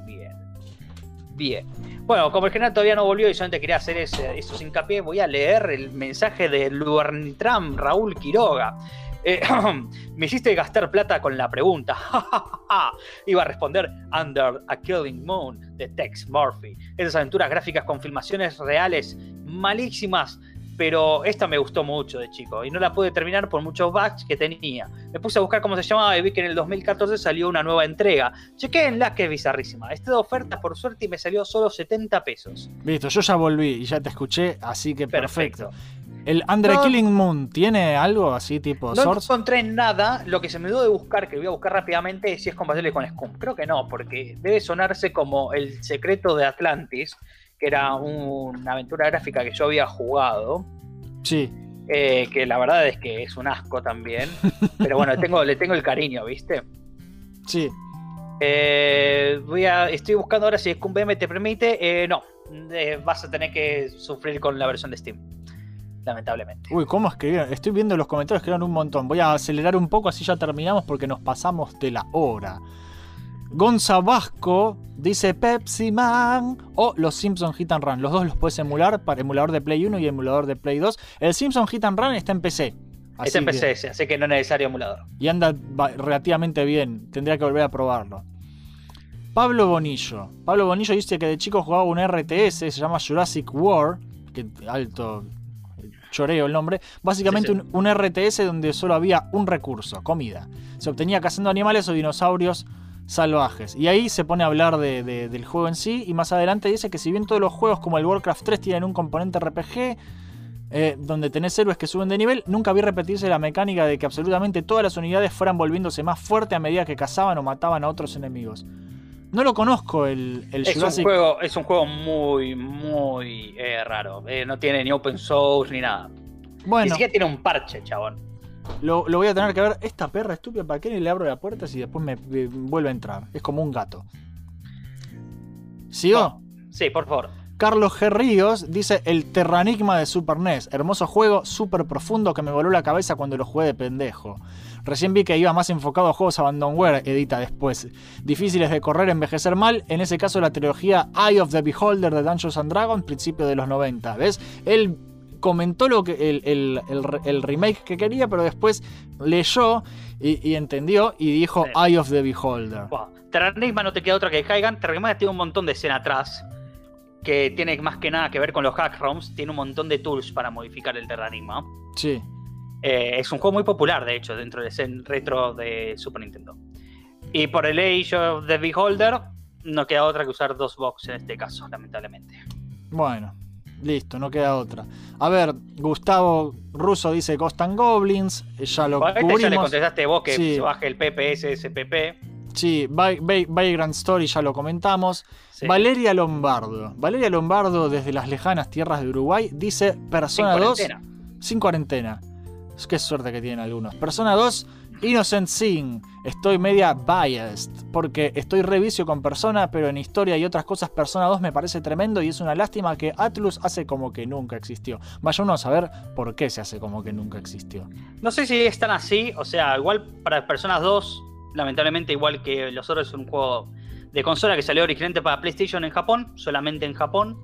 Pero mm. bueno, está la versión localizada para PSP, así que recomiendo que usen, si querés la versión localizada oficial, creo que hay una traducción igual. PPSSPP. PPSSPP. Perfecto. Carlos Nemen dice Red Alert 2 de Command Conquer al estilo de High Definition del Age 2. Bien, no hay de Red Alert 2, pero soy del primero. En este caso son dos open source que puedo recomendar, que los dos están siendo activos en este momento. El Chrono Shift y el OpenRA, que OpenRA es obviamente... Que igual eh, medio te los meten en el culo porque ahora relanzaron los primeros Command and Conquer. Los y mira, el Chrono Shift está hecho por los amigos... O ahora lo perdí la página. Pero está hecho por los amigos de otros open source, creo que el de Prince of Persia. Mm, bueno. Eh, tipo, son gente, son gente que hicieron varias implementaciones. Tipo el de Tycoon también. Red Alert. A ver, mira, yo te digo cuáles son los open source que hicieron los amigos porque realmente lo dije. ¡Ah! ¡Qué cosa! A ver, Chrono Shift. Está hecho. Los chabones que también hicieron su proyecto open source fueron el OpenRCT 2, que es el Roller Casting Tycoon 2. Sí. El TTD, que es el Transport Tycoon Deluxe el MC2, que es el Made Night Club, el Dune, que es el de Dune 2, el Open Fodder, que es el Canon Fodder, que no sé qué es, el Devilution, que es el que hablamos antes, que es el Diablo. O se hicieron todos estos tipos. Y el Time, que es de Command and Conquer Generals Zero Hour. Bueno, ya, ya, trabajaron un montón estos tipos entonces. Sí, oh, perfecto. De, pero es para Command and Conquer 1, Red Alert 1. El Red 1, no es del 2. Bueno, a ver, ya terminando la lista de largos comentarios, que yo dije que iba a leer solo los mejores, pero ya fue. Eh, lo tengo que implementar en serio eso algún día. Porque si no, esto es eterno. Bruno Tarquini o Tarchini, todavía no sé cómo se pronuncia, ya le pregunté, ya me dijo y ya me olvidé. Dice: Yo quiero una especie de Front Mission 3, aunque no se llame así, pero que tenga esa jugabilidad, pero con gráficos de ahora. O sea, que quiere un remake. Sí. Bueno, eh, conformante con el EPCXE. Exactamente. Rivero Gastón dice hoy en día hay bocha de plataformeros increíbles hasta son Metroidvania, pero sinceramente me gustaría una refrescada de Alicia Dragon. No lo conozco yo, Alicia Dragon. Es un juego de Sega Genesis. No lo jugué, no lo jugué nunca. ¿No lo jugaste? No. Bueno. ¿Vos decís que me va a gustar? Sí, es como un Castlevania pero de Sega Genesis. Y el, Blood, el Bloodlines es un Castlevania de Sega Genesis. Ali- No, pero Bloodline es un Castlevania en Sega Genesis. Esto es como, como un Castlevania. Claro, esto es como. eh, se nota que no es un Castlevania, pero tipo podés saltar y golpear con la espada. Alicia Dragoon se llama. Con Sí, sí. una S y con dos O's. Con dos S. No, con una S y con dos O. Alicia Dragoon. Un juego de plataformas del 92 para Sega Genesis. Bueno, después lo miro, se ve bastante medio choto igual. A ver, Fusion. Bien, sí, Kega Fusion de nuevo. También pidió el Shantae y el último. Eh, Streets of Rage. pero imagina ese juego, pero con gráficos tipo Shantae. O el último Streets of Rage, O sea, que era un remake, básicamente. Así que- El último Bien. Shantae mucho, me gustó, pero me gustaban más los anteriores. No importa. Detalles. Está todo que jugar todavía. Jonathan Daniel Griffith dice Alone in the Dark 4, que es el de New Nightmare. el New Nightmare. Bueno, no hay del 4. Mara, vení acá y dejate de hinchar. Me pides salir de nuevo. Eh, Hablale de Alone in the Dark 4. Dale. Ya vengo. Bueno, Alone in the Dark 4 obviamente no hay, vas a tener que conformarte más que nada con la versión de PC, creo que había salido en PC ese juego, o si no con el EPC XC. O si no también con la versión de Game Boy Color si querés. No sé cuántas ganas tenés de jugar esa versión. Pero para la trilogía original, si querés, había una opción que está un poco desactualizada, está un poco abandonada, que se llama Free in the Dark. Literalmente se llama Free in the Dark. Free in the Dark. Alone in the Dark. Free in the 4. Dark. Y Tipo, es adivina, adi- quién Está volvió. Volvió la está perra. abandonado. Vení, vení, Este- Dejate hinchar. Sí. Free in the Dark Y si para Alone no, in the Dark parece 4. que se está. Y eso es algo que había comentado antes del programa, que se está viendo la compatibilidad de estos juegos en el Residual VM. Sí. Eso me encantaría. A mí el, el 4 me gusta muchísimo, boludo. El Alone in the Dark 4, el New Nightmare de Play 1, me gusta muchísimo. Play 1, Play vas a 2. tener que jugarlo en la PlayStation, en, la, en el emulador de PlayStation ese. Está el de PC, está el de PC y hay una versión Ahí está, para. no me acordaba pa- si era PC o, Sí, o la es- versión de Game Boy Color, ya fue, boludo. y- no, el de Game Boy Color es horrible, pero está en GOG ese juego y, y anda bastante bien, la versión de GOG de Alone in the Dark 4. Así que eso, yo diría esa de última. Va, pero todo el mundo sabe que en realidad querés jugarte la versión de Game Boy Color, viejo. Bueno, John Senpai, otro pelado poderoso de- del club de los pelados, dice, no le veo mucho caso a los remasterizados, así que podés descartar mi comentario para ser mencionado. Y yo a propósito se lo estoy leyendo. Fernando Gabriel Viz dice Shantae 1 porque él ama Shantae. eh, se aplica el lo, mismo se aplica. Diego Rey dice Mega Turrican de Genesis, los Mega Man Legends 1 y 2. Y casi me olvido de Gunstar Hero. Bueno, Mega Turrican y Gunstar Hero emulado. No queda otra. En Mega Man Legend también, es PSXC.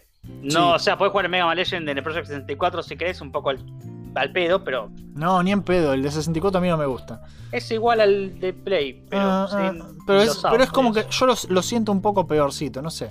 Ah, es igual de bosta. El 1 es una cagada, el de Mega Man Legend 1. Qué chabón. Y por último, el último comentario del día es de Ageos Albrex, que dice, a decir verdad hay varios juegos que necesitan que tengan un relanzamiento para evitar que se pierdan, como algunos de DOS, como es el caso de los cinco primeros Touhou, o que puedan salir de Japón, como la saga Another Century Episode. Por otra parte, coincido en que hay muchos juegos de la Play 1 que necesitan una lavada de cara, como Alundra, Legend of Mana, o la primera trilogía de Armored Core, cuyos polígonos son de los pocos que son pasables por ser mechas. Bueno, alternativas muchas no hay, es lo mismo que ya dijimos. Es- no, es- aparte justo el chabón pidió los Touhou, los Touhou son fangames.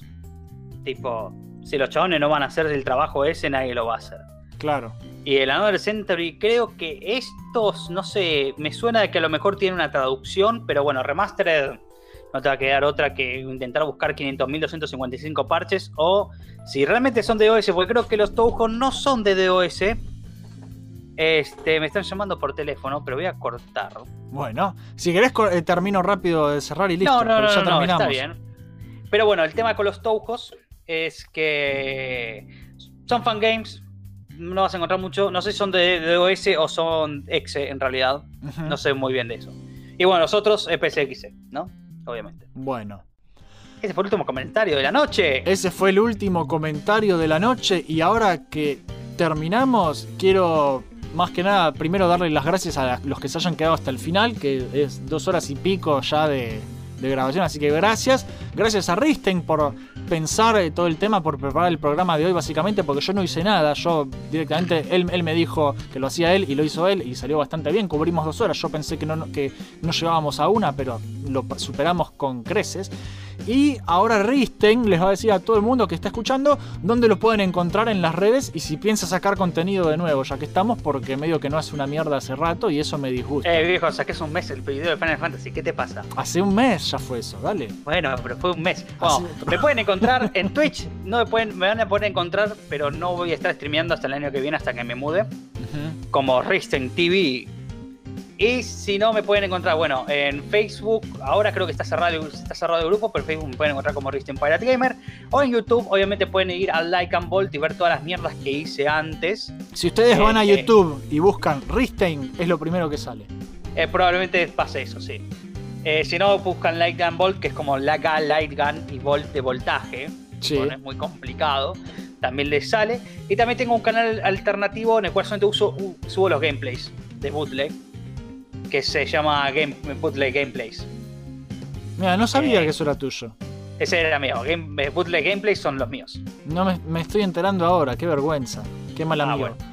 Bueno. no importa, no importa. Pero bueno, es un canal alternativo en el cual solamente subo gameplays de. pues Más que nada lo subo como para tenerlos, por si los necesito. Y de paso están ahí en YouTube, por si los quieres ver, quieres ver los juegos roñosos que juego yo. Ah, para, el día, para, el, para el día que yo haga el top de bootlegs, ya tengo todo ahí. Claro. Perfecto, perfecto. Pero bueno, el chiste es ese, el chiste es este fin de semana a lo mejor armar un video. Igual este lo vengo pateando hace dos fines de semana. Porque quiero hacer una modificación con algo de los videos, esto es más personal.